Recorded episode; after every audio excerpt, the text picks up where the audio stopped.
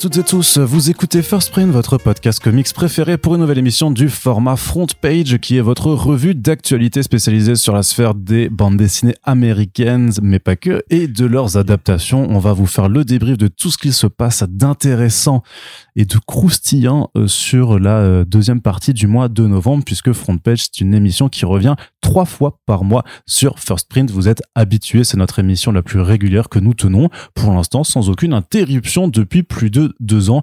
Et Corentin qui est avec moi. Salut. Je pense qu'on peut se féliciter euh, de cette chose-là. C'est rare. Je me suis déplacé pour l'occasion. C'est ça. Voilà, ce qui n'arrive pas souvent. Alors, je te propose une petite séance d'autocongratulation. Euh, voilà.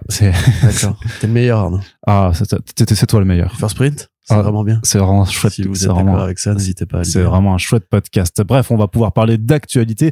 Mais avant tout, on vous rappelle que cette émission, justement, si elle peut durer depuis deux ans et si vous voulez qu'elle continue comme celle-là, elle doit pouvoir profiter de votre soutien. Donc, n'oubliez pas un commentaire, des partages sur les réseaux sociaux. Ça nous aide tous les jours pour faire découvrir le podcast tout simplement pour permettre d'être écouté par le plus grand nombre. Mais nous avons aussi une page Tipeee qui est ouverte sur laquelle vous êtes euh, à l'heure actuelle 134 à nous soutenir et certains depuis très longtemps. Et donc, on vous remercie car c'est grâce à vous que nous pouvons continuer de faire autant de podcasts. Et un merci particulier à City Stars, notre dernier contributeur en date pour un très joli don qu'il nous a fait au cours des six derniers jours. Merci à toi et on espère que vous serez d'autres à suivre son exemple euh, si vous le pouvez bien entendu. Maintenant, on passe du côté des comics tout de suite avec un petit point sur les campagnes Ulule en cours de financement de euh, éditeurs sous, qui sont souvent présents sur cette plateforme et dont nous vous rapportons les derniers travaux que vous pouvez aller euh, soutenir. Il y a donc d'une part euh, Comics Initiative qui a lancé sa campagne pour Setsujoku qui est le titre de Vic et Black donc une création originale parmi les différentes propositions justement de création française qui sont faites chez Comics Initiative qui on vous le rappelle donc est une maison d'édition qui fait tous ses projets en financement participatif et avec soit des titres indés plutôt modernes, parfois des titres euh, confidentiels, on va dire, mais d'auteurs très connus comme Alan Moore, Jeff Lemire, Garcenis, ce genre de choses-là, et aussi donc des créations originales. Donc il y a par exemple Les Contes du Gif de Jocelyn Billard, le euh, Foxboy de Laurent Lefebvre, il y a pas Paria euh, de ah zut, j'allais presque faire un, un, sans faute, un sans faute de, de, de, de, mémoire. De Tony Emerio et Boris Beuzelin. Et donc également le Setsujoku de euh, Vic et Black, donc un titre qui nous emmène dans un Japon euh, féodal à, euh, avec justement un ordre qui combat des, bah, des démons tout simplement. Les Oni, euh, tout en noir et blanc et nuances de rouge, avec une patte graphique vraiment donc euh, qui lorne plus effectivement du côté du manga et de l'animation, mais qui a un découpage aussi qui euh, bah, qui parlera forcément aux fans de comics. On avait interviewé pardon l'équipe créative sur le premier tome. Vous pouvez toujours retrouver cette interview dans la liste de nos podcasts Super Friends si vous voulez en savoir un petit peu plus sur cet album. Et donc la campagne est actuellement lancée sur Ulule. Vous pouvez donc aller soutenir la publication de ce deuxième tome. Et on vous rappelle qu'on vous met les liens des campagnes en question dans la description du podcast sur la news euh, qui figure dans le programme. Autre petit rappel simplement que Colder de euh, Paul Tobins et euh, Juan Ferreira est également toujours en financement.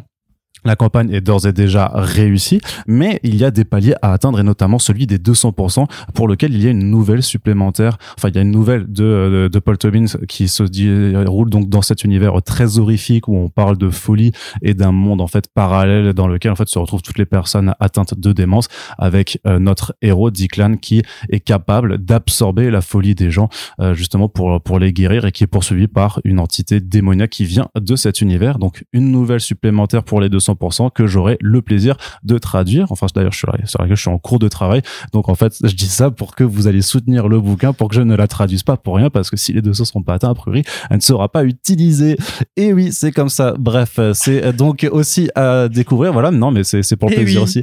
Et oui, peut-être que je vais bosser pour rien, Corentin. Mais donc voilà, je vous invite. En tout cas, c'est un titre d'horreur que j'aime beaucoup.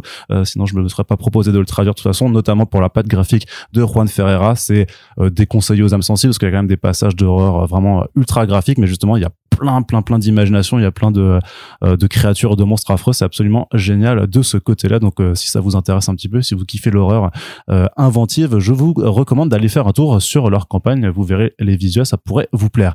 Du côté de Bliss Edition, on a également d'autres campagnes qui sont à financer. Alors, la première, c'est un titre que je vous avoue que je ne connais très peu parce que ça fait partie de la ligne en fait euh, un peu jeunesse de Bliss donc euh, pas, pas, pas, forcément ce qui intéresse le plus celles et ceux qui nous écoutent, mais ça a l'air vraiment super sympa. C'est un titre qui s'appelle Cosmonites, euh, qui, euh, en fait, dont on avait déjà un petit peu parlé quand Bliss avait fait l'annonce de son de son programme pour le euh, début d'année, donc qui nous vient de Hannah Templar et en grosso modo qui nous parle en fait d'un monde néo-médiéval, mais un petit peu aussi dans l'espace, dans lequel en fait justement un, en fait il y avait quelqu'un qui avait rencontré une, une, une, fille qui était la princesse d'un royaume euh, qu'il avait perdu de vue. Et puis en fait qui va pouvoir euh, partir dans une quête pour l'aider euh, bien des années plus tard avec un titre qui comme souvent dans les publications jeunesse de, de Bliss en fait sont assez engagés sur des valeurs voilà donc féministes anti-patriarcales. Voilà c'est toujours parce que c'est fait justement par une nouvelle génération d'autrices et d'auteurs qui mettent ce genre de thématiques en avant dans leurs histoires. Et bah pareil d'un point de vue style graphique je pense que si vous aimez un petit peu l'animation il y a voilà quelque chose euh, qui, et que vous lisez par ailleurs les publications hein, de, de Kinaï aussi par exemple ou juste tous les autres titres Bliss euh, jeunesse notamment ceux de Kay O'Neill. Euh, ça devrait vous intéresser. Donc c'est un, un ouvrage de 216 pages qui est proposé pour 25 euros sur Ulule en ce moment et donc bah ça a l'air plutôt cool et on espère pouvoir vous en redire du bien dans les prochains mois quand ça sortira sachant qu'il y a aussi le Tide Song qui est sorti chez eux que je vous recommande absolument qui est absolument très très très beau graphiquement et une autre campagne également que Bliss fait, là qui s'intéressera plus euh, bah, à ceux qui kiffent euh, les, les titres Valiant et qui est un énorme succès euh, pour des bonnes raisons et, mauvaises un petit peu. C'est-à-dire qu'en fait, il y a une quarantaine d'albums de, de, Bliss donc sous sous la belle Valiant, mais aussi quelques indés d'ailleurs, en fait, qui sont sortis depuis plus de deux ans et qui passent en, fait en arrêt de commercialisation parce que ça coûte trop cher en fait pour les éditeurs de garder des stocks pour des albums qui ne vivent plus trop en librairie, c'est-à-dire qu'il n'y a plus de réassort, les, libraires ne les commandent plus et donc c'est impossible de les avoir en rayon. Donc en fait l'éditeur a été euh, face à deux solutions, euh, soit euh, arrêter de les commercialiser, soit les envoyer au pilon. Euh, le pilon, donc c'est de la destruction. Est-ce que c'est ce que font en fait généralement euh, tous les éditeurs parce qu'en fait ça coûte euh, moins cher de, de, de, de, pilonner les bouquins plutôt que de les stocker chez eux. Donc eux, par contre, ce qu'ils décident de faire, c'est que comme à partir de ces deux ans, la loi du, sur le prix unique du livre en France ne s'applique plus, ils peuvent se permettre de les brader en fait au prix qu'ils veulent et donc ils font, je sais pas, du, du moins 60% en fait quasiment sur sur tous leurs titres. Ouais, c'est ça, du moins 60%. Et donc, bah, ça vous permet d'aller découvrir énormément de séries, dont euh, le Ninja de Matt Kint, les Bloodshot Reborn et euh, Bloodshot USA de Jeff Lemire, les premiers Quantum Woody de, euh, de James Asmus et Tom Payer. Il y a aussi le Britannia de, de Peter Milligan. il y a du, pardon, Divinity, voilà, merci de, de, de Matt Kint, ou du Ivar Time Record. Enfin bref, il y a vraiment pas mal de très bons titres à découvrir. Et même parmi les, les titres indés, il y a le By Night de John Allison, qui est le scénariste de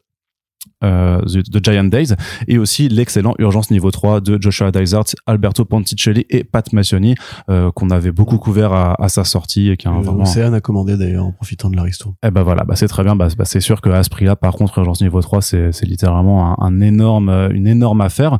Donc voilà, je sais que la campagne a priori elle marche plutôt bien parce qu'ils avaient une base de 100 de 100 préventes et puis là ils en sont à 1945 ce qui ce qui veut dire que bon ça ça nous rappelle aussi toujours un peu que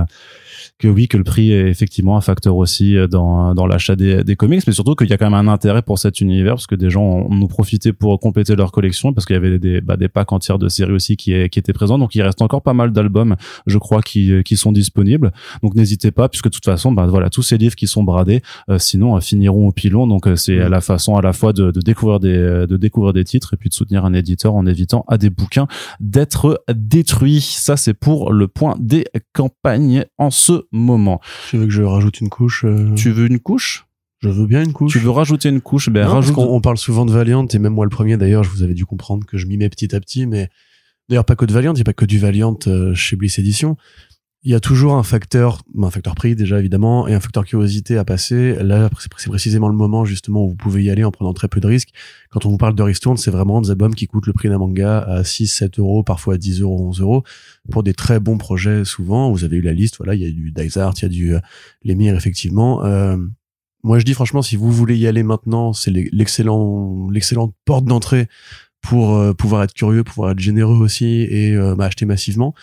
Et aussi parce que vu que les fêtes arrivent et qu'en fait ce sera pas écrit sur l'étiquette qui était le vrai prix au départ, vous pouvez en acheter plein et en offrir à vos potes en disant t'as vu comment je suis généreux, je te fais un album à 30 balles et tout, super sympa. Donc euh, je vous conseille de faire ça si vous êtes comme moi un crevard. Et euh, retrouvez-nous donc tout bientôt pour notre nouvelle émission sur YouTube. euh, hashtag les astuces de Coco euh, Eh pour oui. voilà faire plein d'é- d'économies euh, sur vos euh, cadeaux Coco. Pas mal. hein. Bah oui, t'as vu ça Je suis vraiment un, un scénariste euh, qui se cherche encore peut-être. Allez, Corentin. Un affreux constat en cours de phrase. euh. Ouais, c'est ça. Non, mais je me rappelle de tous mes échecs artistiques jusqu'à présent. Et ouais, c'est pas le bilan n'est pas le mouton, là, le glorieux. mouton, oui, oui, euh, justement, on, on en a beaucoup trop parlé euh, quand j'étais à, à l'exposition, au vernissage. Il y a quelqu'un, qui- il y a, y un auditeur qui m'a fait, ouais, Léo le Monto, je veux voir ça, ça. Je fais, arrête, c'est bon, c'était une anecdote d'un podcast. Il n'y a pas besoin de rechercher à en voir plus. euh, ça reste un, un souvenir de euh, jeunesse.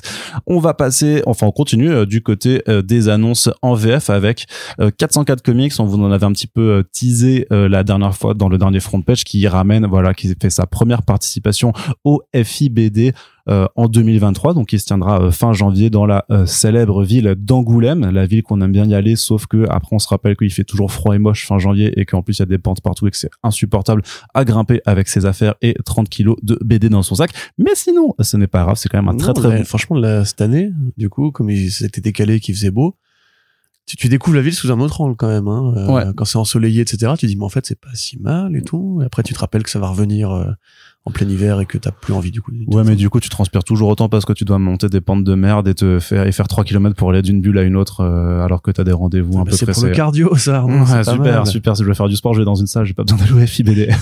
Putain, le bourgeois, quoi. Et Dieu sait que je vais dans une salle. Hein. Oui, en Bien plus. entendu. Allez, Corentin, donc euh, 404 Comics qui a ses invités, c'est de la balle, tout simplement, puisque bah en fait il ramène euh, Tout le une monde. tripotée d'auteurs et de euh, vraiment non pas tout le monde Il non plus, Cantwell. pas, pas- pas tout le monde non plus, mais presque, hein, puisque effectivement déjà bah il y a les équipes créatives de ces deux créations originales, donc euh, Mundus, euh, c'est Laurent Kessy et Oriol Roy qu'on a déjà reçus en Super Friends, euh, donc euh, bah voilà qui seront de nouveau présents pour soutenir pour soutenir euh, cette première création originale euh, qui a été créée, mais il y a leur deuxième, euh, justement Big Under, qui va arriver avec un tout petit peu de retard par rapport à ce qui avait parce que je crois que ça devait arriver cet automne, mais donc ça, vous savez ce que c'est la création originale, ça peut prendre un peu de retard. Donc Virgil Iscan et Alex Nieto qui seront également là, présents pour défendre cette seconde création originale chez 404 Comics.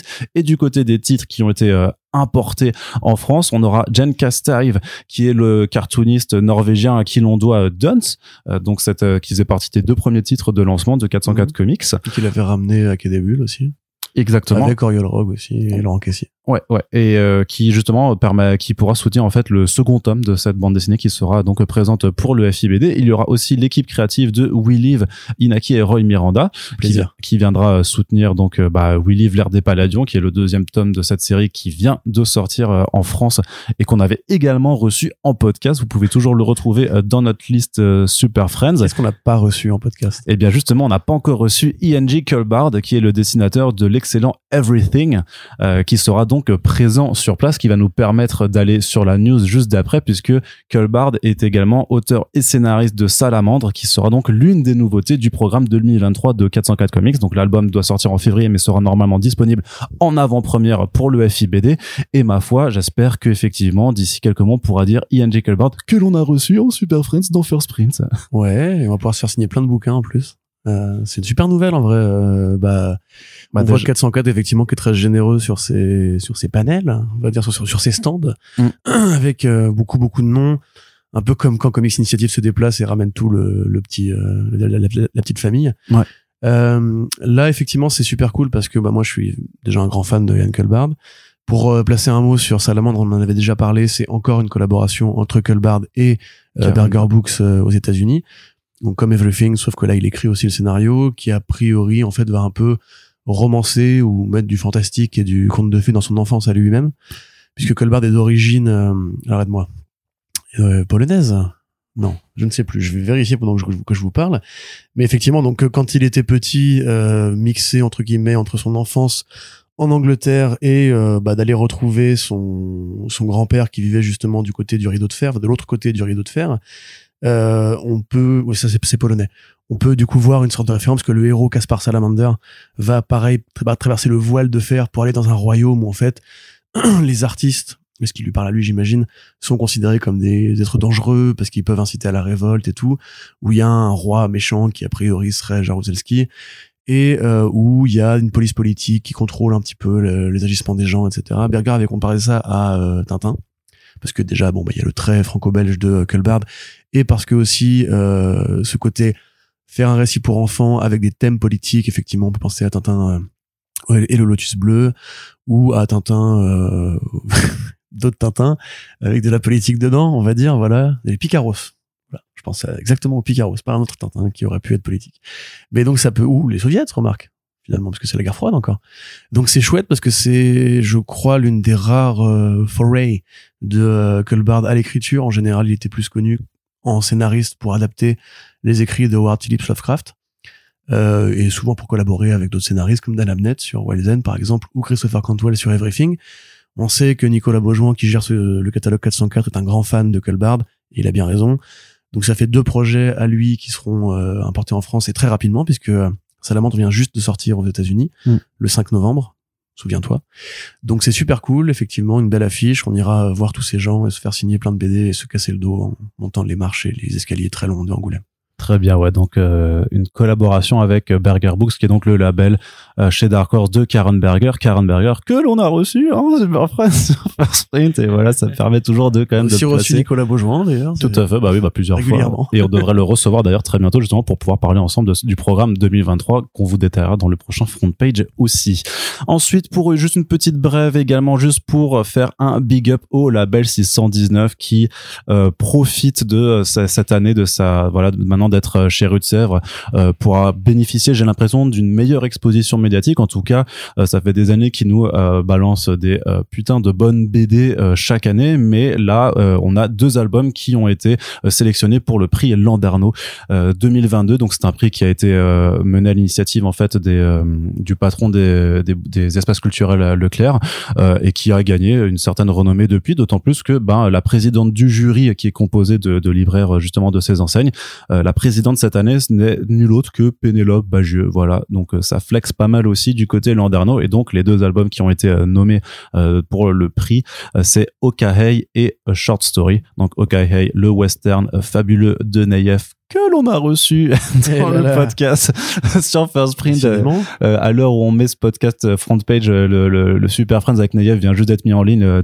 il y, a, il y a moins de 24 heures. En fait, à force, il faudrait que t'arrêtes de le préciser parce que les gens, en fait, sauront que c'est implicitement, dès que tu dis un nom, on l'a déjà reçu, en fait. Bah non, justement, ça veut dire que quand les gens ne le savent pas, enfin quand je le dis pas, Ah, c'est-à-dire oui, qu'ils ne le sont pas, ceux qui en- prennent le chemin. qu'ils ne, euh, qu'ils ne sont pas encore. Mais écoute, laisse-moi, ça me fait plaisir de le rappeler. euh. Vas-y, flex, flex. Puis, et puis il faut dire qu'ils sont là aussi, il faut Oui, le dire euh, que ces artistes fabuleux sont là pour présenter leur travail. Et donc le deuxième album nommé, c'est A Short Story de Run et Florent Maudou. Euh, là aussi, une émission spéciale qui est écoutable en ligne avec euh, des petits, petits inserts musicaux et, euh, narratifs pour vous faire une interview immersive, euh, voilà, dont, je suis très très très fier. Et bah simplement, euh, les comment dire, le gagnant sera annoncé le 29 novembre prochain donc à la fin du mois de novembre. Donc peut-être qu'on aura l'occasion d'en reparler euh, lors d'un lors d'un prochain euh, front page, même si c'est vrai que voilà la compétition est rude, mais en tout cas c'est super chouette en termes d'exposition de voir ces deux albums euh, effectivement de très très bonne qualité être nommé, sachant que ok il a aussi été nommé, alors il n'est pas resté hélas dans la dans la sélection des finalistes, mais il était nommé pour le Grand Prix critique de la CBD et Métavis qu'à mon avis lors du prochain podcast front page, on va aussi parler des sélections euh, du FIBD. À mon avis, on aura quelque chose à dire là-dessus. Euh, J'en euh, mets mon petit doigt à couper, si cette expression existe. Entier, du coup. Entier, ouais. Jusqu'à la, la truc. Jusqu'à la troisième Ok, phalange, ouais. Je prends ce pari. Très bien, merci. Parce que moi, je parie rien en échange, par C'est contre. Ouais, ouais. rien couper du tout. C'est un peu plus dangereux que les paris kebab euh, habituels. Autrement, il y a du métal hurlant qui est également de retour en ce mois de novembre. Vous le savez, la revue des humanoïdes associés alterne entre des numéros euh, vintage et des numéros de création originale. C'est justement l'occasion pour nous de parler un petit peu du métal hurlant 5 qui va parler du métavers, voilà, Oui. après s'être intér- intéressé au futur de façon générale et au voyage sur Mars. C'est un concept en train déjà de mourir que euh, le métal hurlant, auquel métal hurlant Ils auraient s'intéresse dû le faire au premier numéro, en fait. bah non, que- non, justement, je pense que le timing est parfait parce que d'ici un an, ça aura sûrement disparu complètement et donc là, c'est parfait de s'y intéresser et de voir en fait sûrement que en bande dessinée et en nouvelle, il y a certainement, enfin ou en texte, euh, il y a certainement euh, des choses vachement plus intéressantes et plus euh, joyeuses à raconter que ce que la réalité nous propose réellement, puisque dans les faits euh, métavers ou méta et tout ça, qu'est-ce que c'est? C'est juste les Sims euh, en moins beau et en moins fun, tout Et en plus capitaliste. Oui, en plus Parce que capitaliste. l'idée, c'est de recréer un monde virtuel dans lequel on pourrait Acheter. acheter des objets virtuels, euh, avec des crypto-monnaies et des œuvres d'art qui seraient des NFT. Voilà. C'est Voilà. trop nul. C'est quand même un Non, des. c'est- bah, c'est littéralement le principe de Bolshoi Arena, mais sans le côté jeu vidéo sympa où tu pilotes des vaisseaux et où tu fais du farming. Ouais, mais pareil, là aussi, si je veux jouer à, je sais, je veux jouer à- si, pardon, si je veux jouer à No Man's Sky, je joue à No Man's Sky. J'ai pas y jouer en- besoin Est-ce que tu peux y jouer en VR Je m'en bats les Est-ce que couilles. tu peux acheter des cryptos et les dépenser Tu t'es déjà vu jouer à de la VR? Tu sais qu'ils font un grand salon pour pas faire de la VR. non, j'ai pas envie de jouer. de la- Moi, ça m'intéresse pas du tout. C'est relou. Et en plus, il y avait, d'ailleurs, il y avait un article qui était paru aussi que, en fait, ils avaient des problèmes avec ces caisses de verre parce qu'en fait, euh, il y avait plein de gens qui, en fait, en- avaient envie de gerber parce qu'ils arrivent pas forcément à supporter, Oui, en fait, les sensations que ça aussi donne. le problème de rémanence par rapport aux yeux et aussi bah, la, la fameuse, le fameux critère épileptique qui, soi-disant, pour la VR est très compliqué à gérer. Mais moi, j'ai jamais cru à la VR en général et le mé- métavers encore moins. Après, la VR, c'est sympa, tu vois, pour faire Mais, du Resident Evil 7 euh, ou 8, euh, c'est vraiment plutôt cool. Ça Oui, fait vraiment oui. flipper, mais ça s'arrête là. Mais moi, tu vois, j'aime bien avoir l'écran de télé, savoir que s'il y a un incendie, un incendie dans, dans mon appartement, tu vois, j'ai pas besoin de Oui, sentir la chaleur tu, pour. euh, oui, bah, a priori, tu le sentis. Bah oui, voilà, mais tu vois, ma, ma copine à côté qui lit un bouquin, tu vois, enfin, en plus, je joue plus vraiment aux jeux vidéo, donc voilà, mais tu vois, fait, j'aime pas, moi, l'idée du, du, Du ça, ça, ça me terrifie parce que j'ai été élevé par des œuvres de fiction qui t'expliquaient que c'était un danger potentiel et le métavers, effectivement, se casse la gueule. Comme on l'avait dit au, dernier podcast, euh, le principal investisseur dans cette technologie, on va dire au niveau média, qui était Facebook, Meta, euh, s'est cassé la gueule là-dedans, a lâché des Enfin, milliards qui train, ont été est en foutus, train, ouais. euh, foutus au feu et euh, sabré 11 000 employés. Voilà, comme quoi ça n'arrive pas qu'aux autres. Euh, D'ailleurs, en ce moment, la tech, je pense que la Silicon Valley, ça va se dépeupler en, en trois semaines entre tw- Twitter et Facebook qui ont viré des tonnes de gens. Mais donc, effectivement, euh, un sujet qui quelque part paraît déjà un peu ringard, euh, qui a soulevé un peu des des comment dirais-je des rapasseries euh, beaucoup de gens qui se sont dit c'est ça la nouvelle technologie c'est là qu'il faut investir. Et les cryptos bien aidés par l'argument du métavers ont, ont flambé pendant en quelques années. Là on voit qu'il y a un petit recul. C'est l'une des bonnes nouvelles de 2022 je trouve. Euh, et donc un sujet qui forcément fascine les auteurs, les auteurs de fiction depuis toujours. Il n'y a pas que Matrix hein, je veux dire même euh, des trucs comme, comme Total Recall pourraient être euh, assimilés à de la VR ou à l'expérience d'un monde virtuel euh, la à la fois la nouvelle de Kadik et euh, le film de Verhoeven. Donc euh, oui, c'est plutôt chouette. Là, on voit donc il y a Mark Waid qui va venir euh, faire un petit passage parce qu'il y a toujours une sorte de dialogue. euh, vu que Metal Hurlant existait aux États-Unis sous le nom de Heavy Metal et a permis au, au public américain de découvrir Drouillet, de découvrir Moebius, de découvrir Bilal aussi, tous ces grands euh, artistes franco-belges qui euh, bah, ont influencé aussi l'imaginaire américain. On sait que Ronin, par exemple, de Frank Miller, c'est une initiative qui a été créée par Jeanette Kahn parce que justement elle voyait la qualité et d'impression et de bah, graphique aussi euh, des bandes dessinées françaises. Et elle s'est dit c'est ça qu'il faut faire. Pareil tout façon dit aurait eu a priori un léger euh, enfin une légère influence métal hurlantienne euh, à, long terme et à court terme. Donc là voilà les ricains sont toujours aussi intéressés. On avait vu sur le premier numéro on avait eu du Bendis. Là on a euh, du Wade. On a une cover d'ailleurs de Bilal. Euh, bon je sais que aujourd'hui Yankee Bilal fait débat on va dire. D'ailleurs lui-même est un peu en train de se ringardiser par rapport à la technologie. Si vous avez lu Bug, vous verrez que c'est déjà très anachronique euh, dans ce que ça essaye de faire en tant qu'œuvre de cyberpunk. Mais euh, ouais, c'est- enfin, c'est toujours une belle affiche. Je trouve ça un peu cher, moi, le magazine, pour ce que c'est. Mais le numéro martien Oh, était 20 vraiment... balles, ça va. ça reste 20 balles, tu vois. C'est... c'est- Bref. Bah, le contenu, euh, je suis Ouais, désolé. la si on- qualité de... je te rappelle qu'il y a d'autres éditeurs qui, pour le même prix, euh, te proposent beaucoup moins en termes de contenu. Hein. Nivellement par le bas. Tu recommences, Arnaud. Et non, voilà. c'est pas du nivellement par le bas, c'est euh, réalité, euh, comparaison. euh, alors comparaison n'est pas raison, bien entendu, comme le disait le célèbre philosophe Aristote. Mais ce que je veux dire par là, C'est Aristote qui a dit ça? Non, mais c'est dans les euh, dans les émissions des inconnus, tu sais, les, quand quand c'était bien. Ah oui, oui. c'est tous inconnus, Arnaud. C'est sur l'humour. euh, oui, comme le disait l'humour. euh, Mais attends, je fais juste une parenthèse. Tu l'as regardé, tous inconnus Bien sûr que je l'ai regardé. Et J'ai arrêté au bout d'une heure parce que j'en pouvais plus. C'était infernal. Quand, bah, quand j'ai vu le massacre de. euh, Euh, Magouille. Ouais, ouais, celui-là, mais celui-là, il a- il a fait est- gueuler sur il est violent. et vraiment, j'ai, et pourtant, j'adore les films d'horreur, tu vois. Euh, j'ai jamais vu quelque chose d'aussi, d'aussi violent, en fait, euh, de, de- ma vie. Franchement, c'était trop gênant. Ok, Euh, bon, donc du coup, le papier, il est, il est, il, est- il a le prix qu'il a et bon, voilà, moi après je les achète tous, hein, les métal hurlants en plus, euh, même les numéros vintage. Bah, les vintage sont vachement chouettes parce que ça permet de redécouvrir justement pour les gens qui, comme moi, en fait, n'ont pas eu la chance d'avoir un daron qui lui laissait lire les bandes dessinées de science-fiction euh, quand il était plus petit. Ben, ça permet de rattraper en fait pas mal de retard, quoi. Ouais, après, enfin, ce, qu'ils mettent, c'est vraiment les, les très évidents. Hein. Mm. C'est- On n'a pas encore été chercher les plus, euh, les plus arbis, on va dire. Est-ce que je ferais pas un big up à mon daron qui m'a légué Oui, du coup ces, euh, ces vues de Druyet et même du, euh, du Little Nemo de Mackay dans une toute vieille, Tout dans une toute vieille édition que je savais même pas qu'on avait ça à la maison. On on a du gosse. très beau Drouillet en souple maintenant et d'époque en plus. Ouais. Premières éditions et tout. D'ailleurs, là, quand on voit un peu le programme, on voit, euh, il y a aussi un, un segment de Jenny Friesen sur euh, le, le pas du tout, un segment de Automadox sur le Midjourney. Et je pense que ce sera un des numéros à venir, de toute façon, le, la création d'art Par les par les IA, un autre sujet qui me fait très peur et que j'espère euh, finira aussi par mourir peut-être. Parce que là, effectivement, avoir des artistes qui se posent ces questions-là, c'est important. Mais ce serait bien qu'on se les pose tous collectivement sur euh, la valeur qu'on a qu'on associe à l'art en général. Autre débat, tu me diras évidemment, mais donc voilà, toujours une belle affiche, toujours des bons artistes, parfois même des débutants. Donc voilà, il y a du Trondheim aussi qui vient euh, faire un petit, une petite tape dans le dos.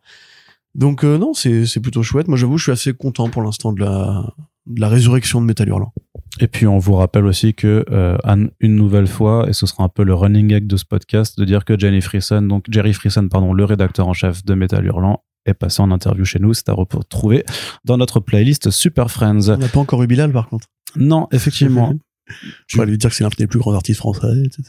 tu veux qu'on ait Bilal? Non, non, plus maintenant. À une époque, oui, mais maintenant, il commence un peu à Bah, m'agacer. Sinon, je le ferai tout seul. Quoi. Je suis un grand fan de Bilal, contre, pour le Mm. coup, la trilogie Nicopole, euh, respect éternel. Ouais, c'est il que- il y a 20 ans. Quoi. Oh, plus que ça, maintenant. Plus même, ouais. C'est à 30 balais, plutôt, même. Ah ouais, déjà même 35 ans.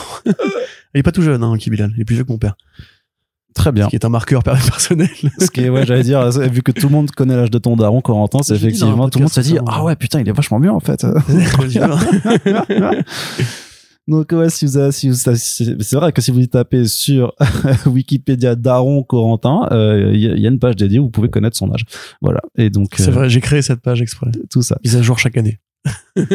Toujours est-il que maintenant on va pouvoir passer du côté de la VO, très cher Corentin, avec une première nouvelle, Scott Snyder, que nous n'avons pas reçu en podcast dans First Print pour l'instant. Oh! Oh, zut, dommage. zut, alors en tout cas, je le recevrai tout seul, Clarence, que je laisserai jamais Corentin face à Scott Snyder. Je, je tiens à... Moi, je les lis toutes ces BD indés. Hein. Oui, je sais, mais euh, par rapport à ce que tu as à en lui dire, je pense que ce ne serait pas une bonne idée. Mais attends, si on veut pas des interviews où on peut vraiment poser des questions, Non, mais c'est que, que toi, t'as pas de pourquoi tact. êtes-vous nul? Tu, voilà, oui, voilà, tu, tu n'as pas de tact, Corentin, c'est ça ton problème.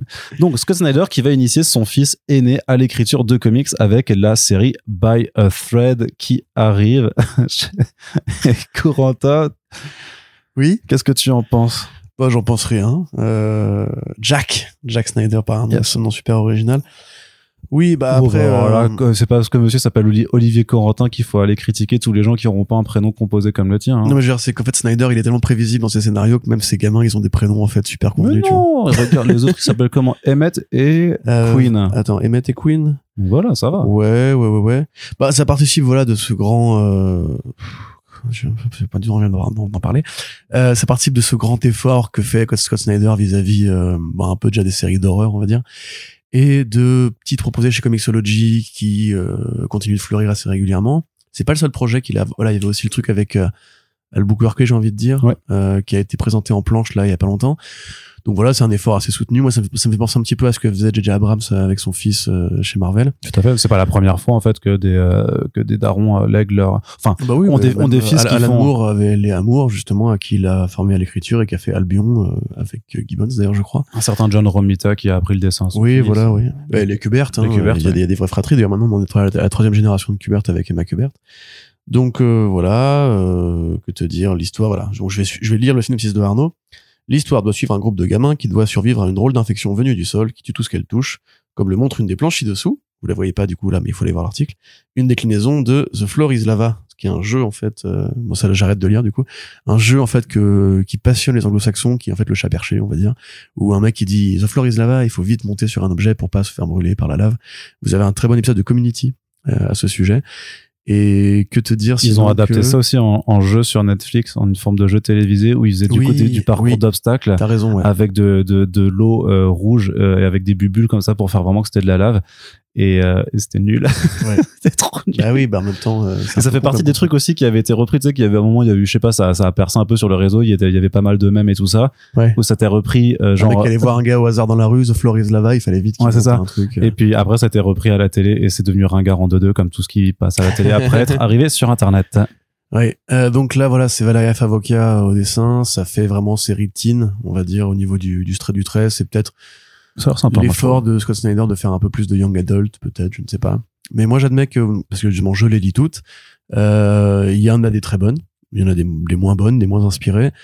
Le fait est que Snyder est aussi un prof de scénario, hein, donc c'est enfin, un prof d'écriture au départ, donc c'est pas du tout Mm. euh, idiot d'imaginer que son fils qui a grandi en plus avec ses BD, en plus ça fait un bail qu'on le voit à son gamin, hein, dans les interviews il en parlait régulièrement. Après, il en a trois, Euh, donc ça, je sais qu'il en parle d'un en particulier parce qu'il y en avait un qui avait des soucis Voilà. de santé aussi. Donc, euh, ça. Et voilà. puis il est né aussi, tu sais, qu'il en parlait quand il disait justement que son gamin était super fier de lui quand il est devenu le scénariste de Batman et qu'il l'emmenait en convention et qu'il y avait un mec qui déguisé en Joker qui était venu le voir et qui lui a qui l'a engueulé pas parce qu'il avait fait euh, Death in the Family, Euh, enfin Death of the Family, je sais plus. Bref. Death of the Death Family. Family, voilà, voilà.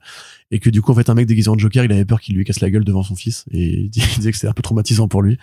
Donc euh, voilà, enfin je te dis c'est c'est chouette pour lui. Enfin tant mieux s'il peut faire croquer, croquer les gosses. Mais derrière, euh, tu vois. C'est plutôt chouette pour quelqu'un qui a écrit la, la cour des hiboux. Ouais. Pas mal, t'as vu ça? Ouais, non mais Ouais, on est sur de la. Ah bah là, c'est très haut. hein, on comprend de plus en les gens pour comprendre de plus en plus pourquoi ma carrière de scénariste ne s'est jamais euh, Je pense que c'est pas un doute. euh, personne Il n'y avait pas une enquête. euh, pas dit, ah merde mais existait. pourquoi pourquoi il a jamais été auteur? C'est incroyable Je vais mener l'enquête. Écoutez C'est ça. un podcast. ah, j'ai compris, c'est bon. C'est bon. Mystère résolu. C'est ça. Et une enquête encore de, allez pour Colombo. Colombo. Allez Corentin, c'est James Tynion Ford aussi qui nous qui nous intéresse également, l'un des auteurs les plus prolifiques de l'indé, une véritable superstar aux États-Unis et qu'on aura, euh, je l'espère, l'honneur d'accueillir dans un super prêt. Je pense qu'il n'y a, pas un gros suspense là. Il y a pas, ouais, ouais, bah, vu qu'il vient en France de toute façon, euh, au plus tard, euh, au plus tard pour le FIBD, j'ai envie de dire.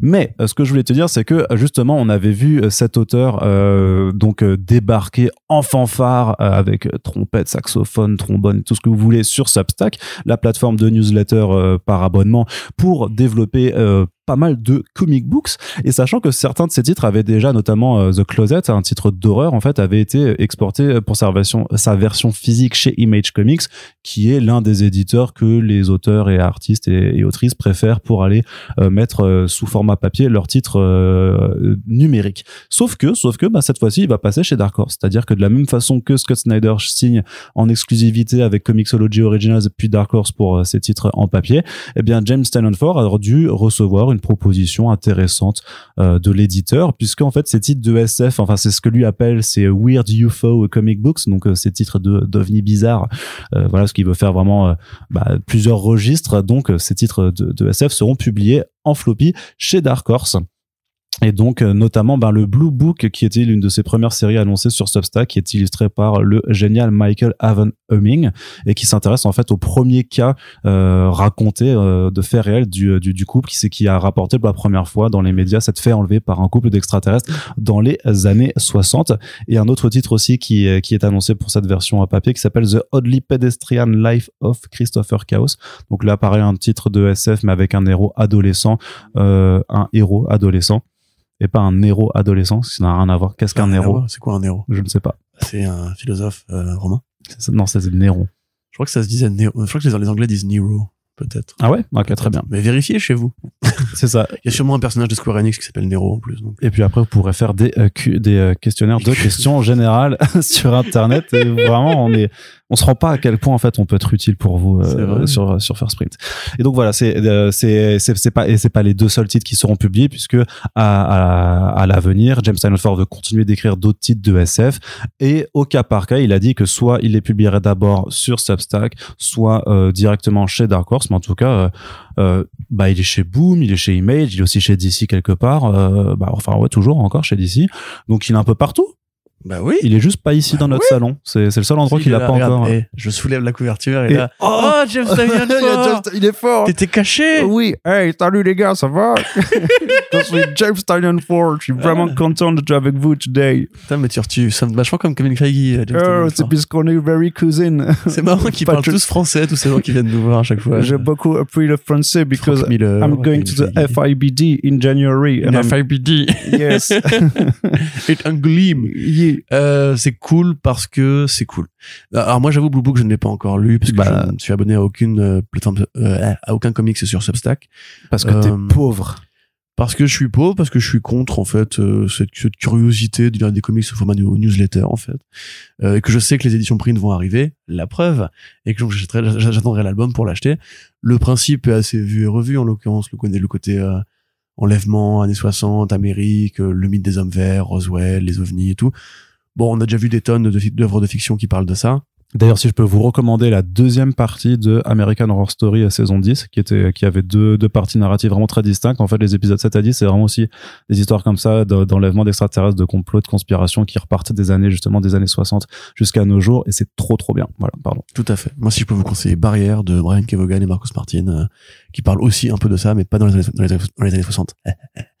mais plus en tout cas la Babel avec euh, un jeu sur le langage. Et c'est extraordinaire. Je crois que Babel, c'est aussi un excellent film de Inaritu. Et voilà. Bah oui, c'est à ça que je faisais référence. Ah, ok, pardon. Quand je dis à la Babel, Ah oui, pardon. oui. le langage, tu vois, c'est le propos du film. Oui. Tout tout le nom de Babel par rapport à la tour de Babel. et Babel Dieu aussi, qui est une cité qui a été détruite euh, par arrogance par euh, Dieu. C'est exactement dans ce que je viens l'Ancien de dire. Testament. Je viens de le dire ça. Je viens de dire par rapport à la tour de Babel et Dieu qui descend. Tout à fait. L'Ancien- Testament, qui est un écrit religieux euh, sur lequel se base la, la religion de euh, chrétienne. Exactement ce que je viens de dire. Je viens de dire Dieu. donc, euh, Je suis fort, je t'as vu donc voilà, c'est bien pour James Tynion Ford et des gens qui préfèrent lire les comics en physique. À voir donc si euh, James, je sais pas s'il a des enfants ou pas, ce que j'allais dire, est-ce que James Talon 5 du coup plus tard fera aussi. J'espère qu'il va briser les comics? malédictions quand même. Parce que faut quand même s'imaginer que James Tynion Ford, on nous dit Ford parce que c'est le quatrième du nom, donc c'est James Junior, Junior, Junior, par rapport au premier James qui était son, son arrière-grand-père du coup. Euh, déjà, moi, j'ai jamais compris cette logique américaine de mettre des juniors, voilà. Mais en plus, au bout du quatrième, quand même, tu vois, c'est à la limite J.H. Williams de Ford. Tu vois, tu dis James Williams. Bon, c'est pas mal, tu vois. C'est James, tu peux, tu peux garder. Mais James Tynion Ford, enfin, franchement, au bout d'un moment, euh, c'est vrai, tu vois. Ouais, mais pourtant, pourtant, Corentin. Imagine Olivier Corentin, euh, le cinquième, tu vois. C'est, Bah non, mais on sait très bien que si t'as un enfant Star Trek. un peu, avec. Océane, il s'appellera Arnaud Junior en hommage à ton meilleur pote. Là, donc c'est euh, pas voilà. Junior, ce serait, si c'était ton fils que serait Junior. Non, mais tu Dans ce l'appelleras. cas-là, tu serais mort depuis Non, longtemps. tu l'appelleras Arnaud Junior, c'est tout, c'est décidé. D'accord. Voilà. C'est acté, c'est dit dans Ah, First Print, donc ça va pas d'enfant. Merci Arnaud de m'avoir aidé à me décider. C'est pour ça. Allez, autre nouvelle aussi du, de ce côté un petit peu des plateformes de euh, d'abonnement qui euh, passent ensuite euh, au physique, mais un titre que sûrement vous n'avez même pas entendu parler parce qu'on en avait parlé. Mais c'est une plateforme qui a un petit peu plus de mal à exister que Substack. Ça s'appelle Zest World, euh, un zeste du monde, je sais pas, euh, dans lequel en fait, euh, voilà, ça, ça s'est présenté au départ comme un concurrent direct de Substack. Et mine de rien, il y a pas mal de Et en choses fait, euh, qui sont publiées dessus, sauf que a priori le zeste n'a pas pris, euh, puisque on a vu notamment que c'était Amanda Conner et Jimmy Palmiotti qui avaient annoncé pas mal de titres dessus, mais il y en a certains en fait, bah, ils ont publié juste euh, un numéro de 10 planches euh, depuis avril. Et euh, c'est un petit peu du mal à fonctionner. Enfin moi du coup je suis quand même content parce que le titre en question ça s'appelle Blood Tree et c'est écrit par Peter J. Tomasi. Et c'est vrai que lui a tenu euh, ses promesses, il a été publié sur World de façon régulière. Mais voilà pour celles et ceux qui s'intéressent aux, aux comics seulement en euh, physique ça arrivera chez Image Comics à partir de l'année prochaine. Et je trouve que c'est une bonne nouvelle parce que c'est vrai qu'il y avait d'ailleurs il y avait quelqu'un qui nous demandait sur les réseaux sociaux euh, Mais euh, puisque ça a déjà été publié en intégralité au format numérique, pourquoi ne pas faire directement un TPB plutôt que des single issues? Eh C'est une très bonne question et la réponse est l'argent. la- bah, enfin, le modèle économique fait qu'aux États-Unis, le single issue, ça reste toujours un format de lecture qui est plébiscité. Et surtout que quand on sort les titres en single issues, on soutient mettre, le ouais. di- direct market et les comic shops parce ça. que euh, les ventes de TPB se font maintenant de plus en plus en dehors des comic shops, des, des boutiques spécialisées et beaucoup sur les Barnes Nobles, les Amazon, les librairies généralistes. Donc c'est aussi un choix qui permet de soutenir le marché direct et même par rapport à, Oui. à- à, voilà. à Je vais mettre des couvertures variantes. Ouais, enfin, aussi euh, le- oui, enfin les couvertures le- variantes le sur fric. Blood Tree, je pense que ça va. Il y en aura deux. euh, ça va pas Bah, faire. Ça va, hein, c'est bon. Hein. Mais non, mais quand t'as Marvel, quand Marvel en sort minimum 14 pour euh, la moindre mini-série sur euh, sur euh, merde euh, Sur la, quoi la chanteuse la Dazzler, je sais pas n'importe quel personnage mineur, ils en font quand même 14 couvertures variantes, tu vois ce que je veux dire. Donc euh, Ouais. voilà. Je suis d'accord avec ce que tu viens de dire. Ça, franchement, je, non, mais quelqu'un disait aussi à, à James Ford, ouais, euh, pourquoi inonder le marché avec des single issues, machin truc. Je fais, mais mec, on parle d'un titre de, SF avec Michael Evan Humming chez Dark Horse. Tu crois vraiment que c'est ça qui va empêcher les autres titres indés d'exister? Non, t'inquiète pas, ils seront juste tous sur leur petit étal comics indé. en train de faire, you, on existe comme ça. Et puis à côté, t'auras euh, Spider-Punk euh, numéro 3 qui fera, je vous emmerde, on est 14 ici. Allez, Corentin, on continue du côté de la VO avec un roman graphique qui s'appelle euh, Dégâts qui euh, est écrit et dessiné par Dan Michael, qui se trouve une édition euh, chez Oni Press, Oni Lionforge, après avoir été auto-publié. Donc, euh, une bonne nouvelle pour euh, ben, beaucoup de monde qui euh, n'a pas pu le lire euh, lors de sa précédente auto-édition, puisque ça permettra, euh, voilà, de, de s'exporter un peu plus facilement. Euh, sachant que ici, on sait, justement, on parlait avant, on en parlait avant, mais Nicolas Beaujean, qui est directeur de 404 Comics, en fait, lui, là, et il nous en a dit euh, que du bien en commentant euh, cette actualité. Et moi, je t'avoue que je trouve un petit peu Daniel Warren Johnson dans le c'est ce trait. que j'allais te suggérer. C'est pour ça que euh, je t'avoue que moi, je connais, des couleurs aussi, Mm. d'ailleurs. je connais pas, alors les couleurs, c'est Max Spicer, mais euh, je connais pas du tout euh, Dan McDade. Et donc, je suis assez curieux de, de, Ah de voir ce bouquin. Non. Bah. Bah, je peux pas tout Je connaître. pas Dan McDade, Je peux pas tout Bah, connaître. bah, bravo. hein. Est-ce Bah, que-. Est-ce que tu connais Euh, Roger Scambion? Bien sûr. Ouais, bah c'est ça. Bah, Roger. Roro. Voilà, tu vois. Coco. J'ai bu un café avec lui ce matin. Euh, non, bah Dan McDade, c'est simplement un dessinateur euh, vedette. D'ailleurs, tu as lu un de ses travaux sans le savoir, Arnaud, puisque tu as lu euh, le truc de Dr. Fang, là, de Tsetchen chez TKO. Ah oui, c'est lui qui même reçu, d'ailleurs, je crois, mon bon ami. euh, tu avais reçu ça, cet album de la part de Tsetchun lui-même, qui voulait faire de la pub pour son, son catalogue, non? Tout à fait. Donc c'est, comment ça s'appelle déjà? The Fearsome Dr. Fang, effectivement. Euh, sinon, collaborateur régulier de Joe Casey sur euh, Captain Victory et les Galactic Rangers. Sur Catalyst Comics aussi. C'était pas Artyom machin qui faisait. euh, Artyom Trakhanov, non, ça c'était les Seven, euh, Ah ok. Seven Deadly Sins, un truc comme ça. euh, Mm. Celui avec les westerns, c'est ça, tu, ça Oui, que tu penses. C'est pour ça, ouais. Trakhanov, pareil, très bon artiste d'ailleurs. Allez le suivre sur Twitter, il est génial, il poste régulièrement des illustrations originales. Euh, mais c'est pas de ça dont on parle. Donc Dan McDade, effectivement, peu- un- enfin un artiste qui est pour moi un très très bon artiste, mais qui est encore assez peu connu, qui a fait voilà beaucoup de Judge Dredd effectivement, quelques comics à licence et qui euh, s'était lancé dans, dans l'auto-édition de Dégâts. euh, il y a quelques années maintenant, c'est en 2018 je crois. Ah ouais, quand même déjà. Ouais, ouais, Ah oui, qu'il avait publié Pardon. sur euh, sur un site. Et Enfin là, en l'occurrence, une version complétée, étendue et beaucoup plus longue, parce que c'est un vrai euh, roman graphique euh, long format. Ça arrive effectivement chez Lionforge, pardon, avec euh, des pages Tu peux bonus. arrêter de te racler la gorge dans Désolé, le micro. pardon, je- voilà, c'est début de journée. Euh, en début d'année, effectivement, vous pouvez aller voir les planches que j'avais réussi à retrouver justement de la version auto- auto-éditée. Donc, il est pas dit que ce soit les mêmes planches, qu'il les retravaille pas, ni rien.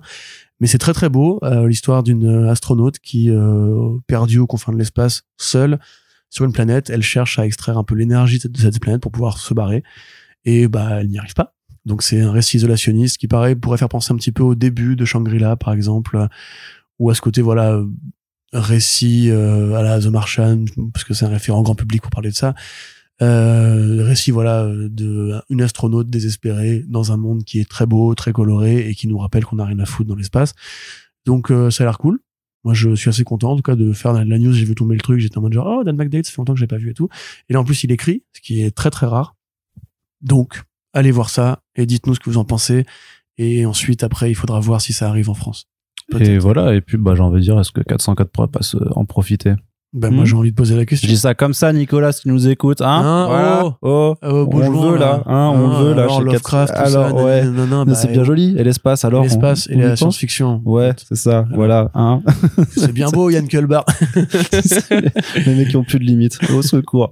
Allez, Corentin, on passe du côté des Big Tubes, qui a aussi des choses à dire de ce côté-là, euh, notamment la formidable euh, inventivité de Marvel, qui profite de la sortie prochaine de Spider-Man Across the Spider-Verse pour euh, mettre une nouvelle euh, mini-série sur Spider-Gwen en avant.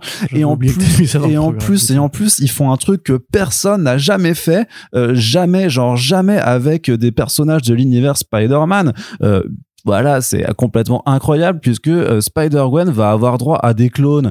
Mais attention, ce sont des clones qui vont aussi euh, être différents des clones habituels puisque là, euh, ce sera des clones de mash-up avec des super villains de Spider-Man. C'est-à-dire qu'on va avoir des Spider-Gwen Vulture, des Spider-Gwen Octopus et des Spider-Gwen Non, mais franchement, mais attends, mais... ça s'appelle Spider-Gwen Shadow Clones et ça sort en février 2023. Corentin, tu Non, es super hypé. tu vas quand même pas dire que c'est moi qui invente des défauts à Niclo, là, quand même. Enfin, il y a vraiment un problème sur la ligne Spider-Man, là. Ils ont déjà fait Gwenverse cette année, Oui, en face de Miles Morales, qui déjà lui-même... avec, des son- versions, mais c'était. Voilà, oui, mais, Miles Morales. oui, mais attends, attends, c'était des versions super héroïques de Gwen. Il y avait Gwen Thor et tout ça. Mais, Mais voilà oui, mais là, c'est Et là, pas- ils le font en mode vilain Bah oui, mais ça n'a rien à voir du coup, c'est super original. J'avoue C'est ouf. Putain, je suis hypé. Mais ouais. Mais non, mais c'est un scandale, bordel, sans déconner. Franchement, c'est la pire idée. C'est l'idée la plus débile. Tu demandes à un gamin d'avoir une idée originale, il va te, il va, il va te pondre ça. Là, on parle de mecs qui ont 50 balais, qui ont 20 ans de carrière. Oui, mais qui ont 5 grammes de coke dans les Oui, narines pense au petit déjeuner. Si vous passez à New York, essayez de trouver le dealer de euh, CBC Bulski, enfin de Chester et Non, de de, Nick. de Nick surtout. hein. Euh, mais les deux, mais, mais qui valide ça, à ton avis Euh, Nick, il arrive avec euh, un carton de mauvaises idées Oui, mais je te rappelle que Sibi Sebuski m'avait dit quand je l'avais rencontré cet Ouais, été Je que sais qu'on fait de la merde. non, il m'avait pas dit ça. Il a dit voilà, il, ça fait, il dit je sais qu'il y a aussi des comics que je produis qui ne sont pas forcément pour moi, mais voilà, il en faut pour tout le monde. En plus, là, entre le coup du procès de Spider-Man par rapport à la mort de Gwen Stacy, à Gwenverse, au fait que bah, un Ghost Spider maintenant est dans la terre principale, à Spider-Punk. D'ailleurs, ce qui est trop marrant, c'est que le titre s'appelle Spider-Gwen, mais que dans le résumé, il continue de l'appeler Ghost Spider tellement il force sur ce Non, mais ça, sur- sur ce- personne va jamais l'appeler Ghost personne- Spider. hein. Personne veut Faut l'appeler comme ça. arrêter. En plus, dans Spider-Verse, elle s'appelle Spider-Woman, parce qu'elle vient d'une réalité où il n'y a pas eu Spider-Man, donc il n'y a Mm. pas de raison qu'elle s'appelle Ghost Spider. Donc voilà.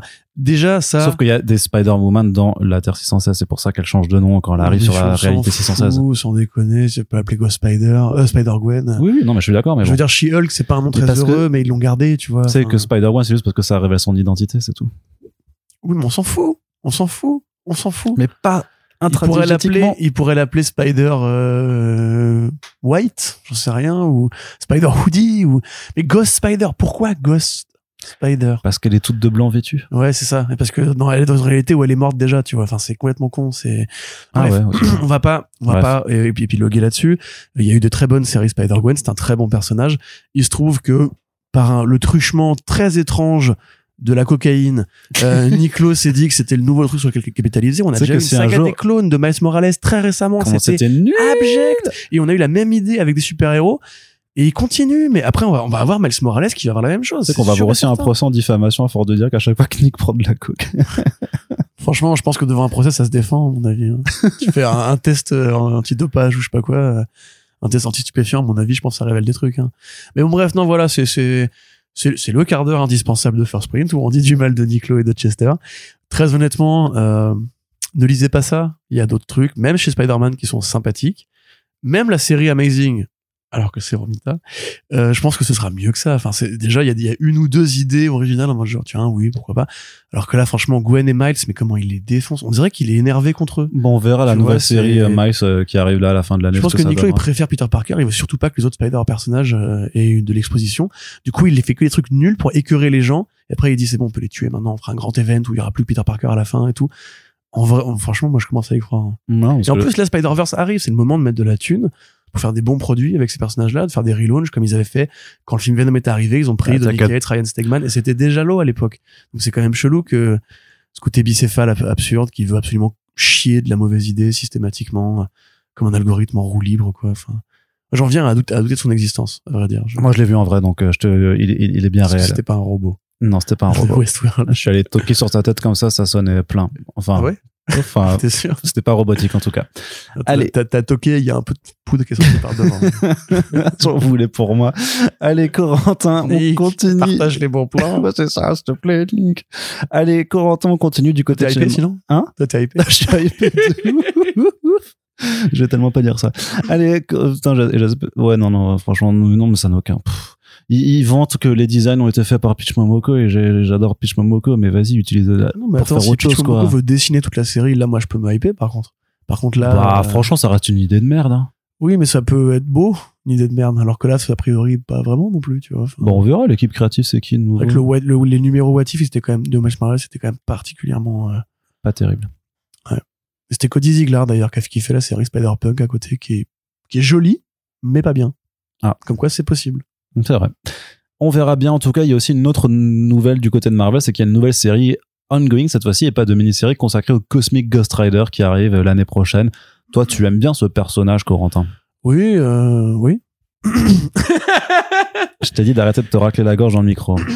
En fait, le Cosmic Ghost Rider, donc c'est une, euh, une bonne idée qui parle de la, qui part, pardon, de la série Thanos De, Donny Cates. effectivement, et c'est Cates qui avait fait euh, le premier projet en six numéros, euh, avec euh, Geoff Shaw d'ailleurs, non? Je ne sais plus. Je me rappelle plus, oui, sûrement. Mais euh, ouais, donc c'était vachement bien, qui avait un côté un peu Rick et Morty, à la fois dans l'absurde, parce que c'était donc bon, le Cosmic Ghost Rider, c'est Frank alert, Castle. voilà, c'est Frank Castle, c'est le Punisher, qui après euh, sa mort a passé un pacte avec Mephisto pour devenir le nouveau Ghost Rider, et puis ensuite a été transformé en héros de Galactus.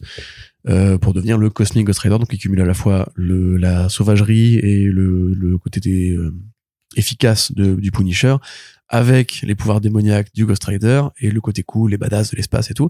Enfin, en- Du en surfeur d'argent, ouais. Voilà. Et le côté, effectivement, les pouvoirs cosmiques du surfeur d'argent. Donc, un personnage assez puissant qui, dans la série originale, revenait en arrière dans le temps pour essayer de euh, d'élever, non, d'ab- d'abord de tuer, puis ensuite d'élever Thanos. Et du coup, il y avait vraiment un côté Rick and Morty absurde où en fait Thanos devenait lui-même un Punisher dans le futur, qui, bah, de la même façon que Thanos, en fait, considérait qu'on pouvait génocider des tonnes de gens du moment qu'ils étaient coupables de crimes. Donc en fait, ça ne résolvait rien du tout. Euh, ça c'était marrant. Après, ils ont poussé un peu le projet un peu plus loin euh, sans Donny Cates. Donc bon, là c'est Juan Cabal au dessin, c'est euh, plutôt un bon artiste aussi. Euh, au scénario, c'est Stéphanie Phillips. Bon, J'avoue que j'ai du mal un peu à comprendre le pairing euh, de ces, ces gens sur Cosmic Ghost Rider. Mais encore une fois, on est chez Marvel, on ne laisse pas une bonne idée euh, prendre la poussière. Actuellement, j'ai du mal à me, à me connecter à ce qui se fait de cosmique très intéressant chez Marvel. J'ai l'impression que c'est un peu juste de l'exploitation de licence. hein. Enfin, je sais pas ce que tu en penses, mais euh, le personnage a été créé, il a ses fans, on va continuer à le pousser un petit peu. Et au pire, on le garde dans le paysage au cas où le cosmique redevienne un truc vraiment super important. Après, Philippe, ça a eu de beaux, de beaux retours critiques, je crois, sur Sarah Harley Quinn, euh, période Infinite. euh, donc, euh, Ok, j'ai pas encore rattrapé ça. Mais voilà, tu vois, pas- parce qu'il y avait eu l'effet la frénésie Thanos euh, entre Infinity War et Endgame, on a eu beaucoup de Thanos d'un seul Oui. coup. Les gardiens de Ewing, de, de Kate d'abord déjà, puis ceux de Ewing avec. tu crois euh, qu'il y a le Cosmic Ghost Rider dans Gardien de la Galaxie volume 3 Non, bah il y a pas Frank Castle déjà, puis ce serait compliqué quand même. Parce qu'il faudrait faire revenir Thanos. Je sais pas, moi, je balance des rumeurs. Enfin non, il faudrait Galactus déjà pour Je ça. vais, donc, je vais euh, me créer un compte anonyme sur Twitter et dire que c'est, que c'est en voie. Par contre, visuellement, c'est une très bonne idée. Hein. C'est même au niveau du, tu vois, le, le vieux euh, Frank Castle qui vraiment a tout vu, tout su. Là, pour le coup, il a vu les enfers, il a vu l'espace. il est- C'est devenu le pote de Galactus. Scène géniale où il l'appelle par son prénom. En plus, d'ailleurs, Galan. Il lui dit, ah putain, Frank Castle, qu'est-ce que tu fous là, mon pote? Et il dit, non, faut pas que tu tues la Terre parce que moi, je les aime bien et tout. Et il répond, bon, alors, c'est puisque c'est toi, d'accord. Et c'est franchement super série, euh, qui est édité chez Panini d'ailleurs. Si vous avez pas vu le Cosmic Ghost Rider, euh, Bah, elles ont toutes été éditées. de Kate, c'est chaud, c'est vachement bien. Mais sinon, celle-là, on verra bien. Si c'est bien, tant mieux. Sinon, tant pis. Très bien. Avis journalistique. Complètement. Et, on, euh, et engage et, et, euh, qui prend des risques. Ouais. Autant que Bah, il Marvel. faut y aller à un moment Ouais, clairement, là, tu prends autant de risques que Marvel, clairement. euh, 8 ans de carrière. C'est ça. Allez, Corentin termine la partie comics avec DC qui a dévoilé ses grands plans. Vous avez déjà un petit peu parlé Oh, du oui. teasing de la, du Dawn of DCU qui en fait est un Dawn of DC tout simplement.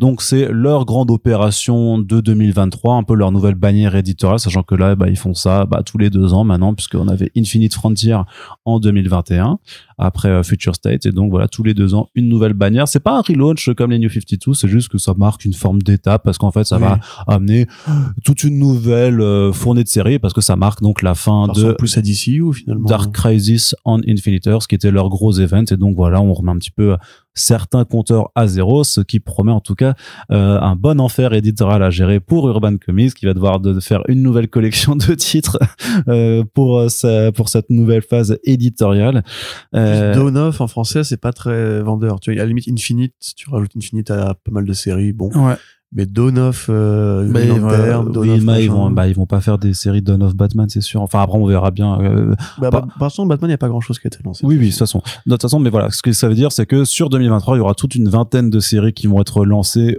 au fur et à mesure. Et Corentin, est-ce que tu peux nous faire le bilan un petit peu de ce qui a été annoncé pour le moment? Tout à fait. Alors pour l'instant, la frise chronologique ne va que jusqu'au mois de janvier. Euh, de juin, pardon, n'importe quoi. Et, euh, mois de janvier. Ils ont annoncé deux séries, voilà. Ça, c'est de l'ambition. Ça va hein. vachement bien.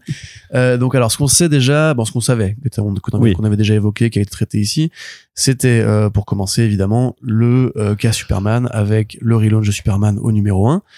Euh, donc voilà, ça c'était effectivement connu. On sait qu'il y aura la suite de la série euh, de ah là là, Tom Taylor sur John Kent, Ouais, qui sera faite au format mini-série. Adventures of Superman avec John Kent, ouais. Voilà, tout à fait. On sait que Detective Comics va être maintenu, ne sera pas relaunché, mais là actuellement c'est une série qui est en deux parties, c'est-à-dire qu'il y a une partie. D'ailleurs, les deux sont écrites actuellement par Philip Kennedy Johnson, Philip Kennedy Johnson et illustrées par deux artistes différents. Là, ça va passer en format à trois histoires. Donc, euh, en l'occurrence, Kennedy Johnson reste dessus. Comme Action Comics, quoi, en fait. Voilà, Dan Jurgens arrive et Léa Williams aussi. Euh, voilà, donc euh, gros numéro. Bizarrement, parce qu'il y a beaucoup de couvertures, va- de couvertures variantes dessus, mais ça poursuit un arc en cours aussi. Celui où il y a les robots. Donc, enfin, j'ai rattrapé un peu pour euh, savoir de quoi je parlais, mais ça a pour l'air très très très clair. Après, à part ça, on a donc, euh, donc on savait aussi qu'il y aurait Ultraman euh, et euh, Valzod euh, dans les séries Superman et Adventures of euh, John Kent, euh, la série Man of Tomorrow Superboy qu'on avait vu dans le round robin et qu'on savait déjà qu'ODC voulait sauvegarder euh, même si elle avait perdu le concours. Donc rappelez-vous, le round robin c'était un concours de vote par élimination où le public choisissait entre deux projets sur un système de, de quadrillage. Donc voilà, elle est sauvée, euh, tant mieux. C'est Joe Lindsay euh, et Kenny Porter. Bon, je sais pas exactement ce que t'en penses, mais ça a l'air sympa. C'est euh, Superboy euh, qui quitte la Terre parce qu'il considère qu'il est un peu trop euh, isolé. Il y a beaucoup de Kryptoniens sur Terre, donc il a plus grand chose à y faire. Et qui va faire une sorte d'épopée cosmique. Et enfin, pour Superman, enfin les séries du groupe Superman, il y a Steelworks, une série, ou plutôt une mini-série a priori, qui va être créée pour John, John Henry Irons. Pas d'équipe créative pour l'instant, mais c'est créé pour les 30 ans du personnage, qui euh, effectivement voilà était apparu à l'époque de la mort de Superman. Euh, je sais pas trop ce que t'en penses là-dessus. A priori, Steel va prendre un peu de recul et sa nièce Natasha euh, va prendre un petit peu les, un petit peu comme Black Hammer avec sa fille, Mm. euh, va prendre les commandes de l'identité Steel, de l'identité Steel. Donc voilà. Euh, dans les personnages de la ligue, donc on va avoir comme pour Captain America avec la série cons- consacrée à Sam Wilson et la série consacrée à Steve Rogers. On prend la série Green Lantern, donc on la coupe en deux. D'un côté Al Jordan, de l'autre John Stewart. Euh, pas de dessinateur pour le moment. Mais c'est pas en même temps, par contre. Hein, c'est. euh, C'est pas en même temps. Oui, d'abord c'est Al Jordan effectivement qui commencera en avril et Stewart plutôt, enfin plus tard dans l'année. Euh, Tamaki sur Mariko Tamaki sur Al Jordan et encore une fois Philip Kennedy Johnson sur euh, John Stewart. Il est vraiment partout. C'est vraiment euh, devenu l'une des, des routes de secours les plus évidentes de DC. Côté, bah, plus euh, qu'une roue de secours. Hein. Oui, enfin scénariste fidèle si tu veux. Pareil côté capitaine chez DC, Joshua Williamson qui prend Green Arrow euh, avec Sean Isaacs. Donc euh, pour un spin-off, enfin un dérivé de Dark Crisis, puisqu'on a perdu un peu de vue Green Arrow pendant Dark Crisis, on va essayer de le retrouver. Euh, il est paumé a priori dans un pan cosmique et il faut que sa famille, donc euh, Black Canary et ses gosses, le, le retrouvent. Euh, Shazam, là pour le coup, Là, grande nouvelle contre, ouais. quand même, euh, Marco et Dan Mora, donc euh, grand scénariste, grand dessinateur, qui vont récupérer Shazam. On coupe complètement avec ce qui s'est fait récemment avec le Shazam torturé pour adultes et tout. On revient à des séries pour enfants. Shazam, il va hors l'éternité avec ses potes, enfin sa famille. Il chill, il fait le con, aventure de gosse, ça a l'air super cool. Il y aura des dinosaures, parce que le Roche de l'éternité peut voyager dans le temps, ça c'est bien. Euh, donc voilà, ça c'est un projet qui moi, m'intéresse. Alors qu'en parallèle, ils sortent aussi un one-shot qui est coécrit par Zachary Levy et les acteurs du film. Oui, alors ça, ça ils l'ont fait aussi pour euh, pour euh, Black Adam, hein, avec beaucoup de numéros consacrés aux origines de chacun des membres de la Ouais. Justice Society. Mais c'était pas coécrit, pas coécrit par hein, Dwayne c'est- Johnson. Hein. Oui, ben encore heureux. Mais il faut pas considérer que c'est canon, ça, on s'en fout. Je veux dire, euh, on va avoir du bon Shazam a priori, c'est plutôt une bonne nouvelle. En plus, Shazam est jamais aussi bien que quand il est traité sous l'angle de la légèreté. Rappelle-toi quand Morrison avait fait son truc Multiversity, euh, le truc de euh, euh, Greg Pak aussi qui était euh, Greg Pak, le roman graphique qui était euh, trop bien. Je crois que c'était Greg Pak. Jeff Smith. Non, Jeff Parker. Jeff Parker. Jeff Parker. Jeff Parker, pardon, Greg Pak. Jeff Parker qui était vachement bien aussi, et qui était vraiment sur le côté gamin et tout. Donc ça c'est bien, et d'ailleurs c'est étonnant que DC s'intéresse d'un coup à Shazam. Je me demande ce qui, ce qui se passe en ce moment. Bon, je sais pas, il y a pas de deuxième film pourtant d'annoncer Bah pour l'année prochaine. Pas du tout. Bah non. Enfin, C'est vraiment curieux. c'est curieux. Mais tu vois encore une fois, hein, dès qu'il y a une adaptation, là ils mettent les moyens. C'est c'est Bah. triste et à la fois tant mieux. Euh, Oui, après c'est pas une surprise, hein. ça fait des années que ça fonctionne comme ça maintenant. Oui, bien sûr.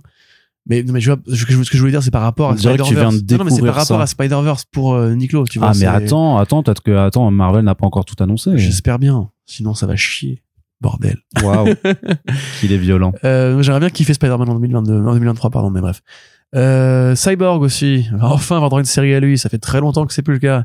Pas d'équipe créative, un spin-off de Dark Crisis encore une fois, et il a découvert un secret qui pourrait concer- concerner l'ensemble de la Terre. Ouh là là, mon dieu. Que je sais pas ce qui était. Personnellement, j'avoue que Cyborg, j'ai jamais trop été un. Bah les ces dernières Aficionado. séries régulières étaient nulles. Hein. Ouais. Je, je suis désolé pour lui. Il n'y en mais pas une avec. Euh... Merde. Euh... Ah Evan Rice? Si peut-être. À l'époque je- des CU, non C'était pas lui qui avait appris le dessin? C'était nul. Pas ça. longtemps, mais c'était pas à l'époque, je faisais encore les reviews express VO. Je m'avais lu un ou deux. C'était oh là là.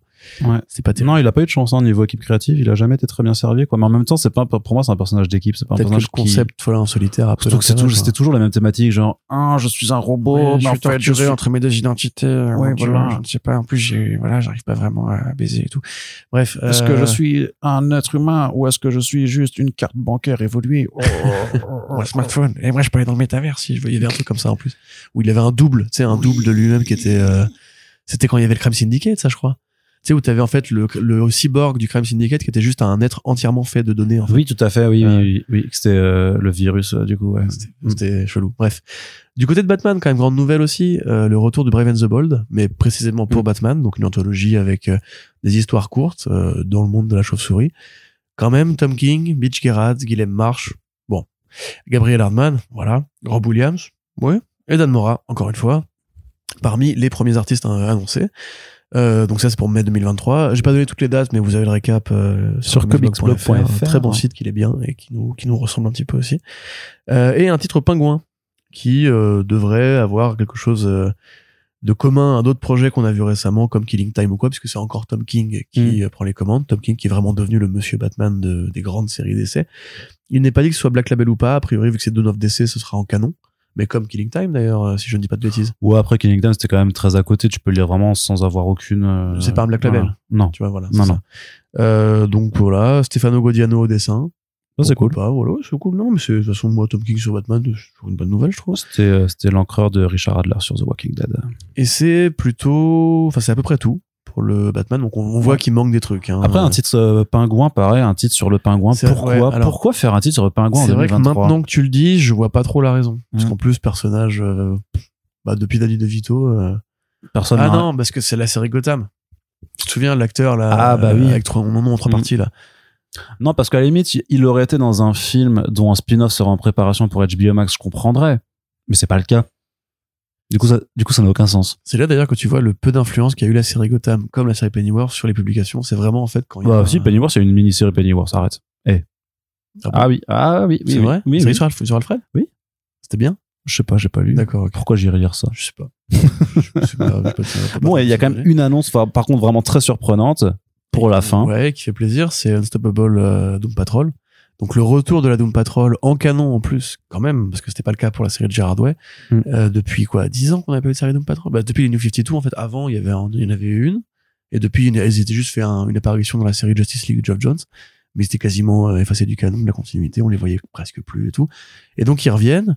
Euh, bon, Dennis Culver, Chris Burnham, ça peut tout dire et ça veut rien dire, c'est pas forcément une mauvaise équipe. Mais euh, voilà, qui... Euh, Bah, Chris Burnham, c'est qui- cool, en tout Ouais, cas. c'est cool, c'est cool. Un titre qui fait spin-off à euh, Lazarus Planet. Donc il y a bien une utilité à ce crossover de merde. Euh, bah, après, Attends, il y il y a Mark de- Waid sur euh, Lazarus Planet, ça se trouve, sera, sera pas trop mal. hein. Oui, oui, oui, tout à fait. Euh, donc voilà, quand même, la Doom Patrol qui est... Mais quoi Qu'est-ce qu'il y a Tu veux que je te dise non Euh, Non, non, ne me dis rien. Doom Patrol qui revient, qui garde un peu d'ailleurs le look de la série de Gerardo, puisqu'on a encore un, un Robotman euh, en blouson. Euh, voilà, enfin ça, ça pour le coup, moi c'est vrai que ça me, fait, ça me fait quand même assez plaisir parce que la Doom Patrol, bah, c'est une équipe de cœur euh, personnellement. D'ailleurs, je trouve ça rigolo que DC ait relancé les Dead Boy Detectives et le Corinthien grâce aux séries Netflix et aussi à la future série Dead Boy qui arrive bientôt sur euh, encore une fois HBO Max, alors que la Doom Patrol a pas vraiment eu de de grosses retombées, alors que c'est l'une des meilleures séries de Berlanti. Euh, Bah, sauf jusqu'à maintenant. jusqu'à maintenant, euh, au moment où elle va probablement s'arrêter bientôt d'ailleurs. Donc c'est franchement plutôt chouette. Le roster est quand même assez intéressant. Je veux dire, l'idée de couper en deux les séries euh, Green Lantern, c'est une bonne idée. Mm. Tamaki, c'est une bonne scénariste en plus pour Al Jordan. Euh, moi, je pourrais éventuellement prendre autre chose que Kennedy Johnson et Williamson en général parce que c'est des bons, enfin c'est des bons salariés, mais c'est pas c'est pas les Tom King, tu vois, c'est pas les Tamaki, c'est pas des gens à qui je peux vraiment prêter un truc vraiment super bien que qui me parlerait à fond. Mais au niveau artistique, il y a des bonnes choses. Au niveau de la variété des projets, il y a des bonnes choses. Jim Lee dit, bon, ça peut faire rigoler aussi, hein, que c'est le retour de l'optimisme après quelques années un peu sombres.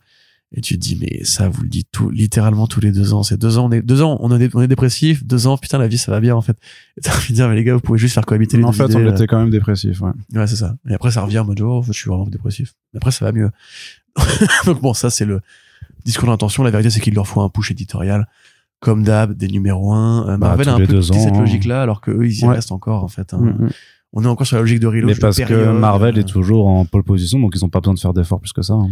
Mais ce que tu dis en blague, en fait, c'est vraiment, je pense, un problème systémique par rapport à Urban Comics et au fait qu'il faille, encore une fois, changer la nomenclature, la, le nom officiel que tu donnes à chaque album et tout.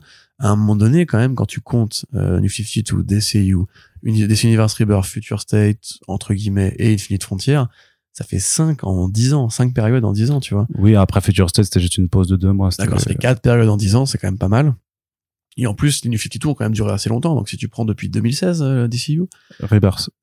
T'avais Euh, DC en, en 2015, Rebirth en 2016, Ah, tu vois, voilà, en 7 ans. Infinite même, Frontier en euh, 2021, donc euh, bon. Bah, c'est beaucoup quand même, je sais pas. Enfin, est-ce que vraiment les gens vont réussir à plus tard à comprendre quel, quel a été le rôle de chaque période? Ah bah ça c'est au rôle des graphistes de faire des fresques explicatives dans les albums. hein.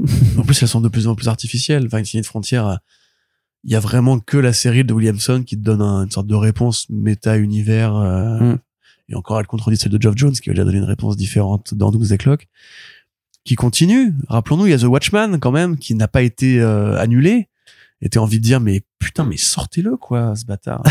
D'ailleurs, Geoff Jones, euh, sur aucun, aucun des projets qui est annoncé là, tu vois. Mais parce qu'il fait d'autres trucs hein, pour ouais, l'instant je encore. sais, mais dans ce cas-là, tu vois, quitte à Non, il fait, il fait le Golden Age, il fait Stargirl. euh, mais quand on a fait euh, Infinite Frontier, on a dit à Snyder, bon bah c'est bon, on va là-bas, tu vois, et ses, ses idées pour euh, Dark Crisis, on les, enfin, Dark Knight Death Metal, on les a pas gardées. Pourquoi on garde encore les idées de Geoff Jones pour Doomsday Clock parce que c'est lui-même change de période, Oui, mais on transitionne, on coupe la, la poire. C'est euh, lui-même qui les fait évoluer, mais parce qu'on est dans l'omnivers d'ici, et l'omnivers d'ici, qu'est-ce qu'il fait? Eh ben, il fait bah, coexister toutes les continuités qui existent. Non, et donc, c'est- c'est-à-dire c'est que si, avec la si logique je veux, si je veux créer moi-même, apporter chez DC une réalité où Batman, il a un gros pif, eh ben, je peux le faire parce que ce Oui, mais sera le dans d'ici. méta, le métavers de Geoff Jones qu'il explique dans Doomsday Clock, qu'il y a une Oui. terre principale et Il fait partie de l'omnivers aussi. Mais c'est pas logique. Puisque, Mais si c'est logique, tout fait partie de l'omnivers. bon, je vais pas m'énerver. C'est, Bah voilà. Geoff Jones, va-t'en, s'il Regarde. te plaît. Va Moi, je suis ton copain, il faut que tu te On va détends. faire des séries avec euh, le docteur Phosphorus là. Et voilà, c'est du coup bah je, moi je trouve quand même que c'est des bonnes annonces, enfin c'est des annonces sympathiques. Ouais, on verra. Après 20 nouvelles séries, en vrai quand tu regardes, c'est pas si énorme parce que tu constates qu'il y, en a- il y en a déjà 8 qui ont été annoncés. Il manque beaucoup de personnages vedettes comme les Harley, comme euh, Aquaman. Aquaman par exemple, effectivement même Flash, enfin il manque quand même Bah, Aquaman, de- c'est sûr qu'il aura une nouvelle série à, à la fin de la, enfin, l'année prochaine. Et même tu considères qu'il va avoir au moins un ou deux autres titres Batman parce que même- ça reste quand même le truc euh, le plus important. Bof, ça vend pas trop Batman, hein, quand même. Voilà, donc euh, ça veut dire qu'il reste quand même peu de place pour les, les héros vraiment secondaires. Euh, genre pour ceux qui attendaient le reboot de Ambush Bug, tu vois, c'est De ouf. c'est triste, tu vois. Bah, je sais pas. Black Label minimum pour un bouche bug. En plus, ils vont sûrement pareil refaire du Constantine. euh, maintenant que euh, il y a un nouveau film avec Francis Lawrence, je me demande s'ils vont le, s'ils vont le rendre brun, s'ils vont genre fran- franchir cette, étape affreuse. euh. Maintenant que c'est vraiment la logique de conglomérat où tout, tout doit se ressembler. Tout. Bah si, ouais, bah comme euh, comme Aquaman avait euh, repris ses cheveux longs et sa barbe euh, tout en restant blond ça Jason Momoa. Pour euh, ressembler un peu plus à Jason Momoa. hein. Merci Jason Momoa, j'ai envie de dire. Bah ouais, bah il est plutôt bien ce design quand même au final. Qu'ils vont faire une série Lobo. Mmh, Pourquoi? Je sais pas. Tu l'as mis dans le programme C'est vrai, non parce que c'est à l'état de rumeur donc j'attends. Franchement, je préfère attendre euh, plutôt que de Bon. disserter là-dessus. Il aura un nouveau rôle à l'avenir chez DC, il l'a dit, on sait pas encore ce que ce sera. Mais ce sera peut-être Lobo. Corentin, on va passer du côté des écrans. On n'a pas énormément d'actualité de ce côté-là et c'est pas forcément une mauvaise chose non plus puisque l'important c'est de se concentrer sur les bandes dessinées. Mais du côté de la télévision, enfin du coup c'est un film et techniquement ça sortira pas au cinéma donc j'ai mis dans cette partie-là petit écran euh, un film animé Legion of Super Heroes qui nous avait été annoncé il y a déjà quelques mois et qui se présente dans un premier trailer qui nous montre que d'un point de vue direction artistique, on est du côté de de- d'une des nouvelles adoptées par euh, DC Entertainment, c'est celle notamment qui avait été utilisée sur Superman Man of Tomorrow. Mais je suis Et donc- World War II aussi. ouais. Ouais, ouais. Et donc euh, Kara Zor-El qui est euh, qui est un peu qui est un peu triste hein, de parce que sa planète elle est un peu elle est un peu capoute, elle est un peu explosée.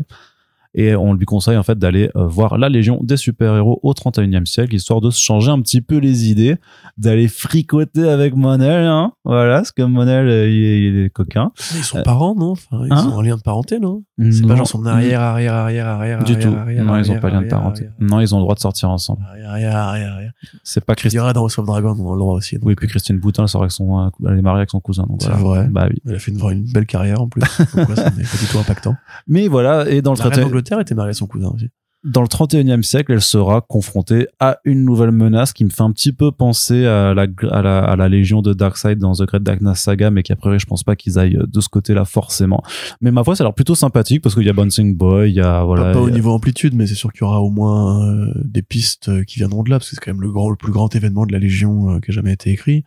Et pour les fans de la Légion, c'est plutôt cool de la revoir comme ça. Il y avait une série animée, hein, il y a quelques années maintenant, Ouais. ça commence à dater, mais là, c'est vraiment, euh, ils vont vraiment aller se faire plaisir en ramenant un peu tous les membres plus ou moins il y a Fall of Arms Boy qui est donc un mec qui peut faire tomber ses bras enfin des- Arm Fall of Boy. Arm Fall-. Fall of Arm Boy, c'est les mecs qui font du, du punk rock euh, pop. Fall Out Boy, euh, Fall Out Arms. Ah oui, d'ailleurs, euh, désolé à toutes ces Oui, ceux qui ont été voilà. choqués sur nos propos sur le métal dans le dernier front page. On a reçu des, des, des missives euh, de, de requêtes. Voilà. Oui, voilà, mais faut comprendre que quand je dis qu'un groupe euh, me fait chier ou que je l'aime pas, je m'en fiche. Si vous, Ouais. c'est le cas aussi. euh, Il faut voilà, comprendre quand on dit qu'on on pense pas avoir bon goût non plus, euh, c'est vrai. Ouais, je vous rappelle que moi, j'adore Ariana Grande et Camaro, donc voilà, c'est tout, tout le monde peut pas être vrai. parfait. Allez, Corentin, Moi non, par contre. mais- Hein Moi non. Toi, t'aimes pas Ariana Camaro Grande et Camaro, non. Bah, t'as Les bad boys et les sexy ladies. Incroyable, incroyable. Allez, Corentin, euh, qu'est-ce que toi, tu, tu l'attends Oh, ça a l'air sympa. Bon, pas plus que ça. Après, j'ai du mal à me passionner pour cette euh, catégorie de production qui reste dans son format enfermé un petit peu. T'as pas vu le Euh, Su- Super Sons là récemment? Il est vachement chouette. Hein. euh, Celui qu'en 3D, du coup? Mais c'est de la 2D, c'est- enfin c'est du modèle 3D, mais bah, lui, quand lui même à- m'intéresserait plus. Après, je trouve que j'aime bien, tu vois, ce côté les contours épais qui font plus bande dessinée, qu'ils ont maintenant adopté pour, enfin, depuis Man of Tomorrow. Mais, mais y a- ça manque de place, en fait. Je trouve une heure et quart, c'est très peu. Et il- surtout pour la Légion, parce que, comme tu dis, il y a beaucoup de personnages à faire rentrer, un concept qui, en plus, mériterait d'avoir un truc, truc un peu plus dé- dé- bah, une développé. série animée hein, pour la voilà, Légion. c'est ça. Par exemple, voir même des ongoing en comics, très bien si ça revenait, tu vois. Donc, euh, Bah oui, mais la dernière c'était euh, Bendis et ça a pas plu à beaucoup de monde. ouais, hein. je sais. Bah, En même temps, c'était pas très, hein, c'était pas très ça, lisible. C'était pas hein. incroyable, hein, euh, on peut se le dire maintenant. Bah, c'était compliqué à lire surtout, c'était mais super euh, confus. oui, oui. Mais euh, donc là, ouais, non, c'est, ce sera un petit plaisir fan service. Je pense pas beaucoup plus que ça, à mon avis. Hmm. Mais comme beaucoup, je dis, les films animés d'essai, moi récemment, je, j'ai pas vu celui dont tu parles, Super Sons. Il est chouette, je te dis. Mais en général, je trouve que on manque un peu de la folie dans d'autres d'autres fois. Et autre euh, actualité du côté de la série télé, c'est Sony Pictures qui, après euh, des mois, des mois après nous avoir fait miroiter euh, ce genre de projet, annonce enfin vraiment un ensemble de séries sur les héros de Spider-Man, a commencé par une série donc Silk Spider Society qui ira d'abord sur MGM+, la plateforme que tout le monde connaît évidemment, euh, avant d'être diffusée à l'international sur Prime Video. Donc l'univers Spidey se développe euh, sur le petit écran. C'est pas une chaîne de télé plutôt, euh, MGM+. J'en sais rien, c'est un- non, il y Je a un crois plus. qu'ils le réservent à la télé avant ensuite de le basculer sur Bah, Prime. y a un plus, c'est que c'est une plateforme à la si con. je dis hein. pas de conneries, Prime Video a bien racheté euh, la MGM. Oui, tout à Ouais. fait. Bah, c'est pour ça. Donc oui, alors on savait effectivement que c'est pas tout à fait nouveau, qu'il y avait des produits en développement commun entre euh, Sony Pictures et euh, Prime Video, qu'ils ils avaient fait une association voilà pour développer des séries parmi lesquelles Lord et Miller devaient être impliqués. Ça fait même deux ans qu'on est au courant de ça, il n'y a pas eu vraiment Ouais, de ouais. projets depuis. Euh, la Parfois série- même, on voyait apparaître des crédits Ouais. sur IMDb en disant Ah, mais attends, mais il y a personne qui. Hein Et on sait que Silk c'était une des priorités parce que déjà ce serait la première fois que Sony travaillera sur un- une héroïne plutôt que, enfin, techniquement Madame Web est une héroïne mais c'est pas une Spider Woman au sens où elle ne vole pas dans, entre deux buildings, elle ne met pas des patates à des, à des mecs.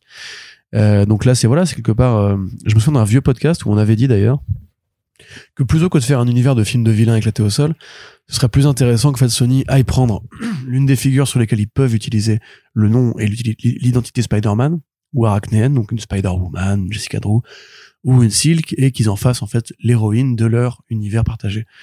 Bon, ça a pris un peu de temps, et a priori ce sera pas forcément d'ailleurs le cas puisque ça sera réservé à la série télévisée. Mais euh, le film Silk, ça fait donc quatre ans qu'on en parle, euh, qui a muté ensuite en série télé. Ça devait être l'année dernière un scénariste qui n'est plus engagé finalement, qui, euh, qui devait s'en occuper.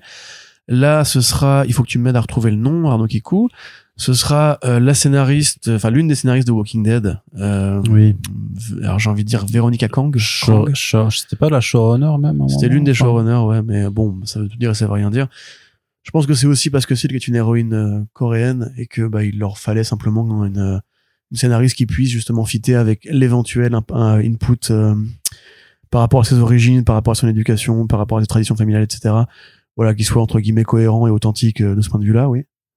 T'as trouvé le nom, ça y est Ah bon, d'accord. T'es pas d'internet, ok. Euh, donc oui, voilà, c'est bien parce que Silk, bah, c'est un personnage qui est sympathique.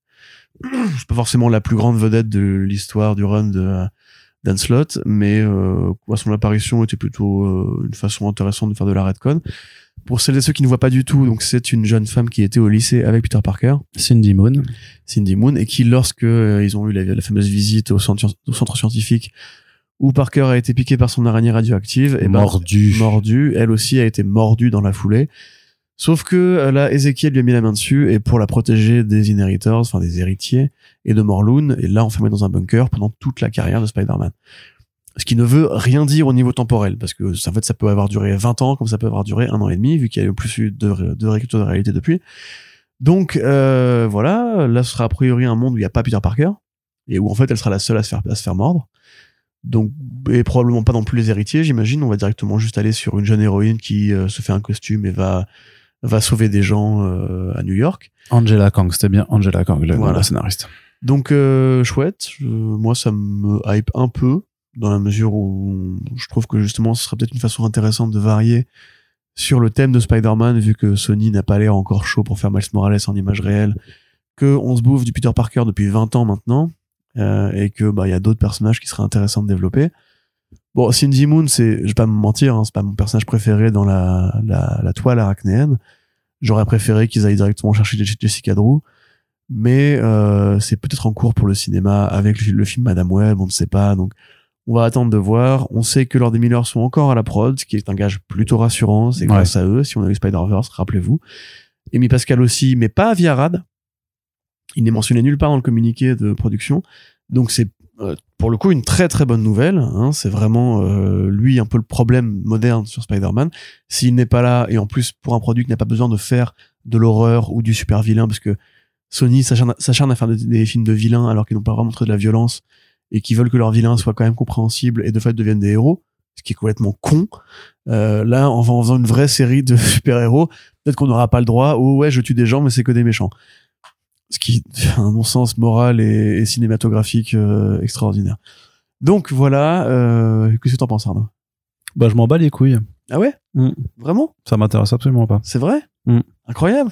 J'aime pas les héroïnes. Pourtant toi Sony justement, t'étais plutôt. Mais non, mais moi, j'aime pas les héroïnes. J'aime J'adore pas, Sony Pictures. j'aime pas les héroïnes. J'aime pas les minorités. Donc, si tu me donnes une super héroïne venue d'une minorité, euh, D'ailleurs, il est pas impossible que les séries comme Miss Marvel ou la- la- l'afflux de produits, justement, on va dire, qui mettent en avant des personnages issus de la diversité ethnique, euh, de Marvel Studios, aient pu aider Sony aussi à se bouger un peu le cul, parce que jusqu'ici, quand même, bah, Craven, euh, voilà, bah, Venom, euh, voilà, euh, qu'est-ce qui arrive là?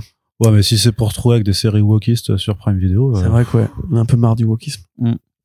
T'as pas envie d'en parler, en fait, Le c'est ça? Non, c'est parce que Dis-le je- moi, fais-moi un signe la prochaine fois, en mode En genre, fait, en fait, j'aime bien Silk. Ouais. Mais vu que c'est Sony et malgré les noms de Lord et Miller, je ne peux pas avoir confiance. Parce que c'est toujours aussi, il y a aussi Amy Pascal derrière, et Amy Pascal, bah on lui doit Venom et sa suite, on lui doit Morbius, euh, on lui Ouais, doit mais on lui doit aussi. Spider-Verse. Moi, je pense qu'on doit plutôt euh, Oui, Lord, Lord et Miller. euh, mais c'est vrai, vrai. sûr. Du coup, moi, je suis, je suis le cul entre deux chaises. Non, t'es t'es sur un fauteuil, là. Là, je suis- je assis sur un est bien- fauteuil. Bien positionné, donc. Je suis pas ultra bien assis, tu vois. C'est vrai? Je suis pas très échange, confortable. le canapé, il me casse un peu le dos. Non, non, mais du coup, là, moi, je suis pas très confortable et euh, c'est vraiment le sentiment sur ce. Enfin, je sais pas trop quoi en penser. on aura quoi. du mal à se débarrasser de Pascal, tu sais. Malheureusement, il y en a Ah. qui ont essayé. Hmm. Mais donc, ouais, ouais, ouais, ouais, ouais, ouais, ouais. Bah, je te dis après, moi, je suis pas, je je suis pas hypé. je sais- je sais pas vois. quel âge elle a, faudrait qu'elle vienne vivre en, son- en France pour avoir la retraite à 63 ans. tu sais, je, je sais pas quel âge elle a. Oh, Jean Chaud, elle a commencé à être âgée un peu maintenant.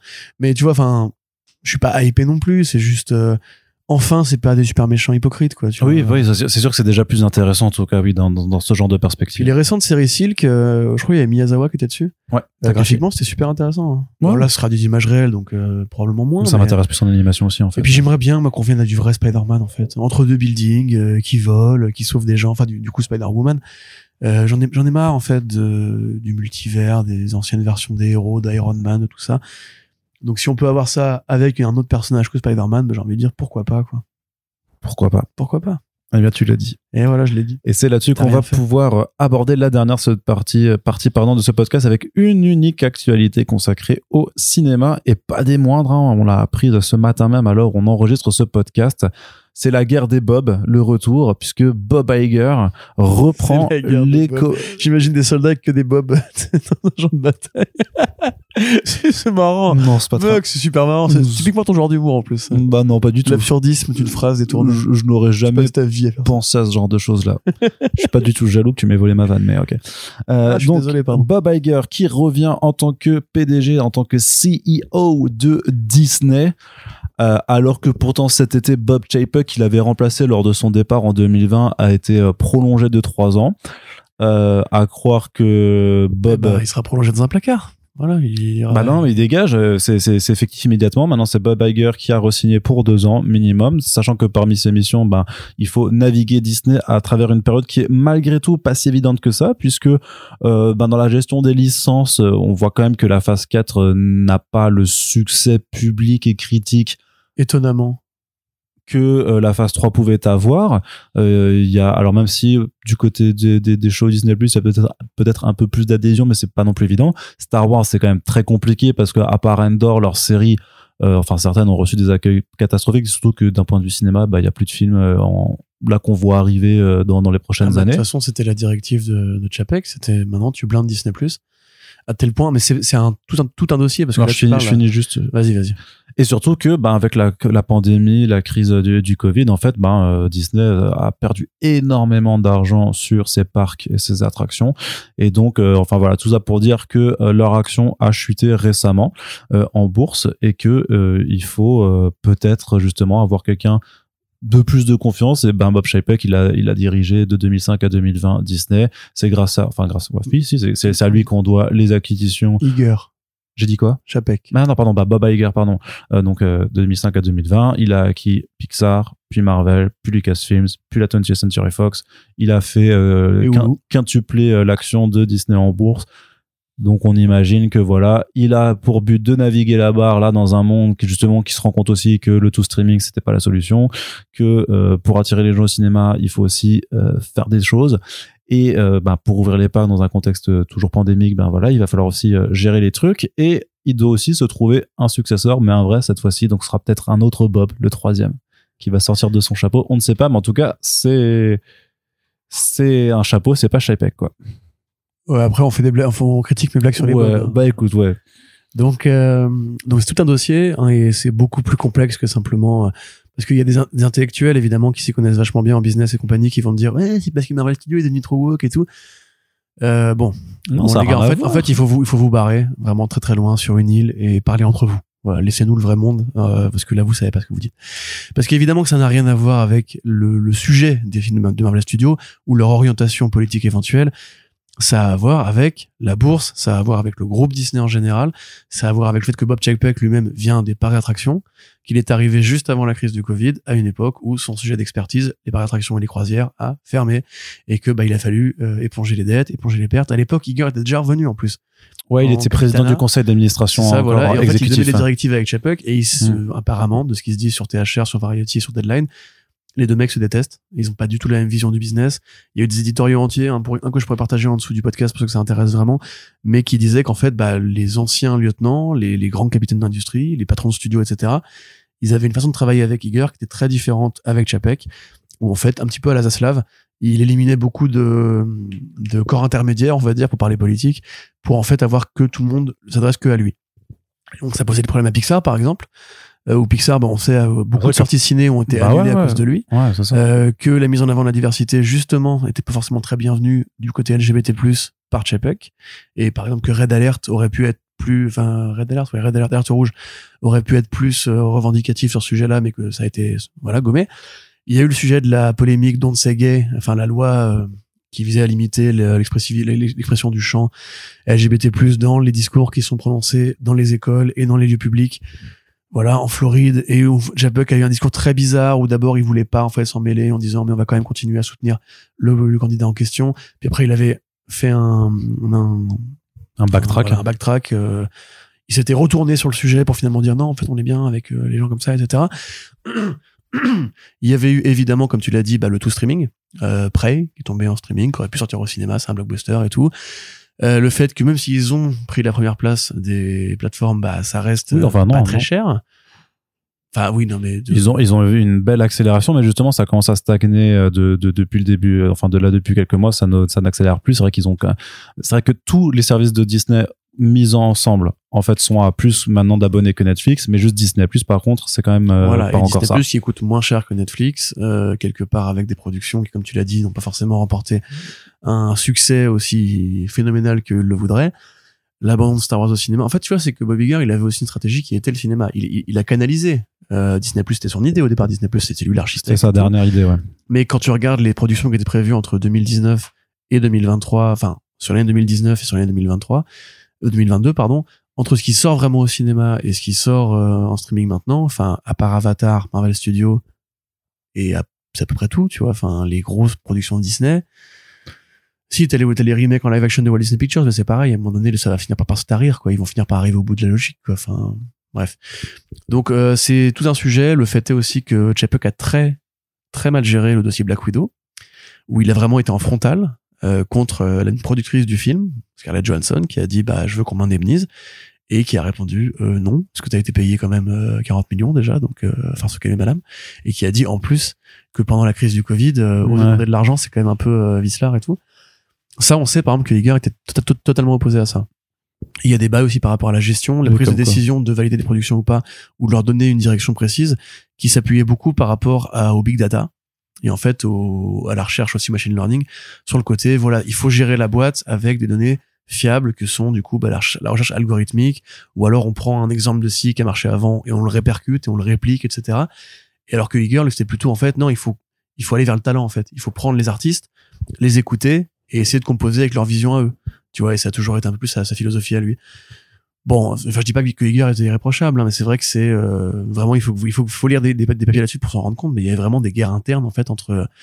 C'était pas le bon choix en fait pour le remplacer. C'était vraiment un businessman et Hollywood c'est un business, mais c'est aussi un milieu artistique. Et le mec qu'on a mis à la place de Iger avait pas une vision artistique euh, du truc.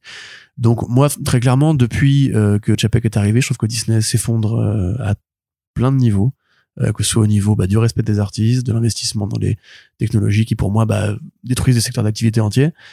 Euh, ce qui veut pas dire encore une fois que Iger est irréprochable, c'est aussi lui qui a mis Kevin Feige en place. Euh, tout, le, tout ce qu'on dit par rapport à la rémunération des artistes de FX et de comics, c'était déjà là sous Iger, il y a jamais eu de problème par rapport à ça. L'essorage de franchise, c'était lui aussi. Le capitalisme où on va racheter la Fox, virer la plupart des employés, sabrer 200 films, c'était Iger aussi. Mais au sein du groupe Disney, Chapek était pas un bon président.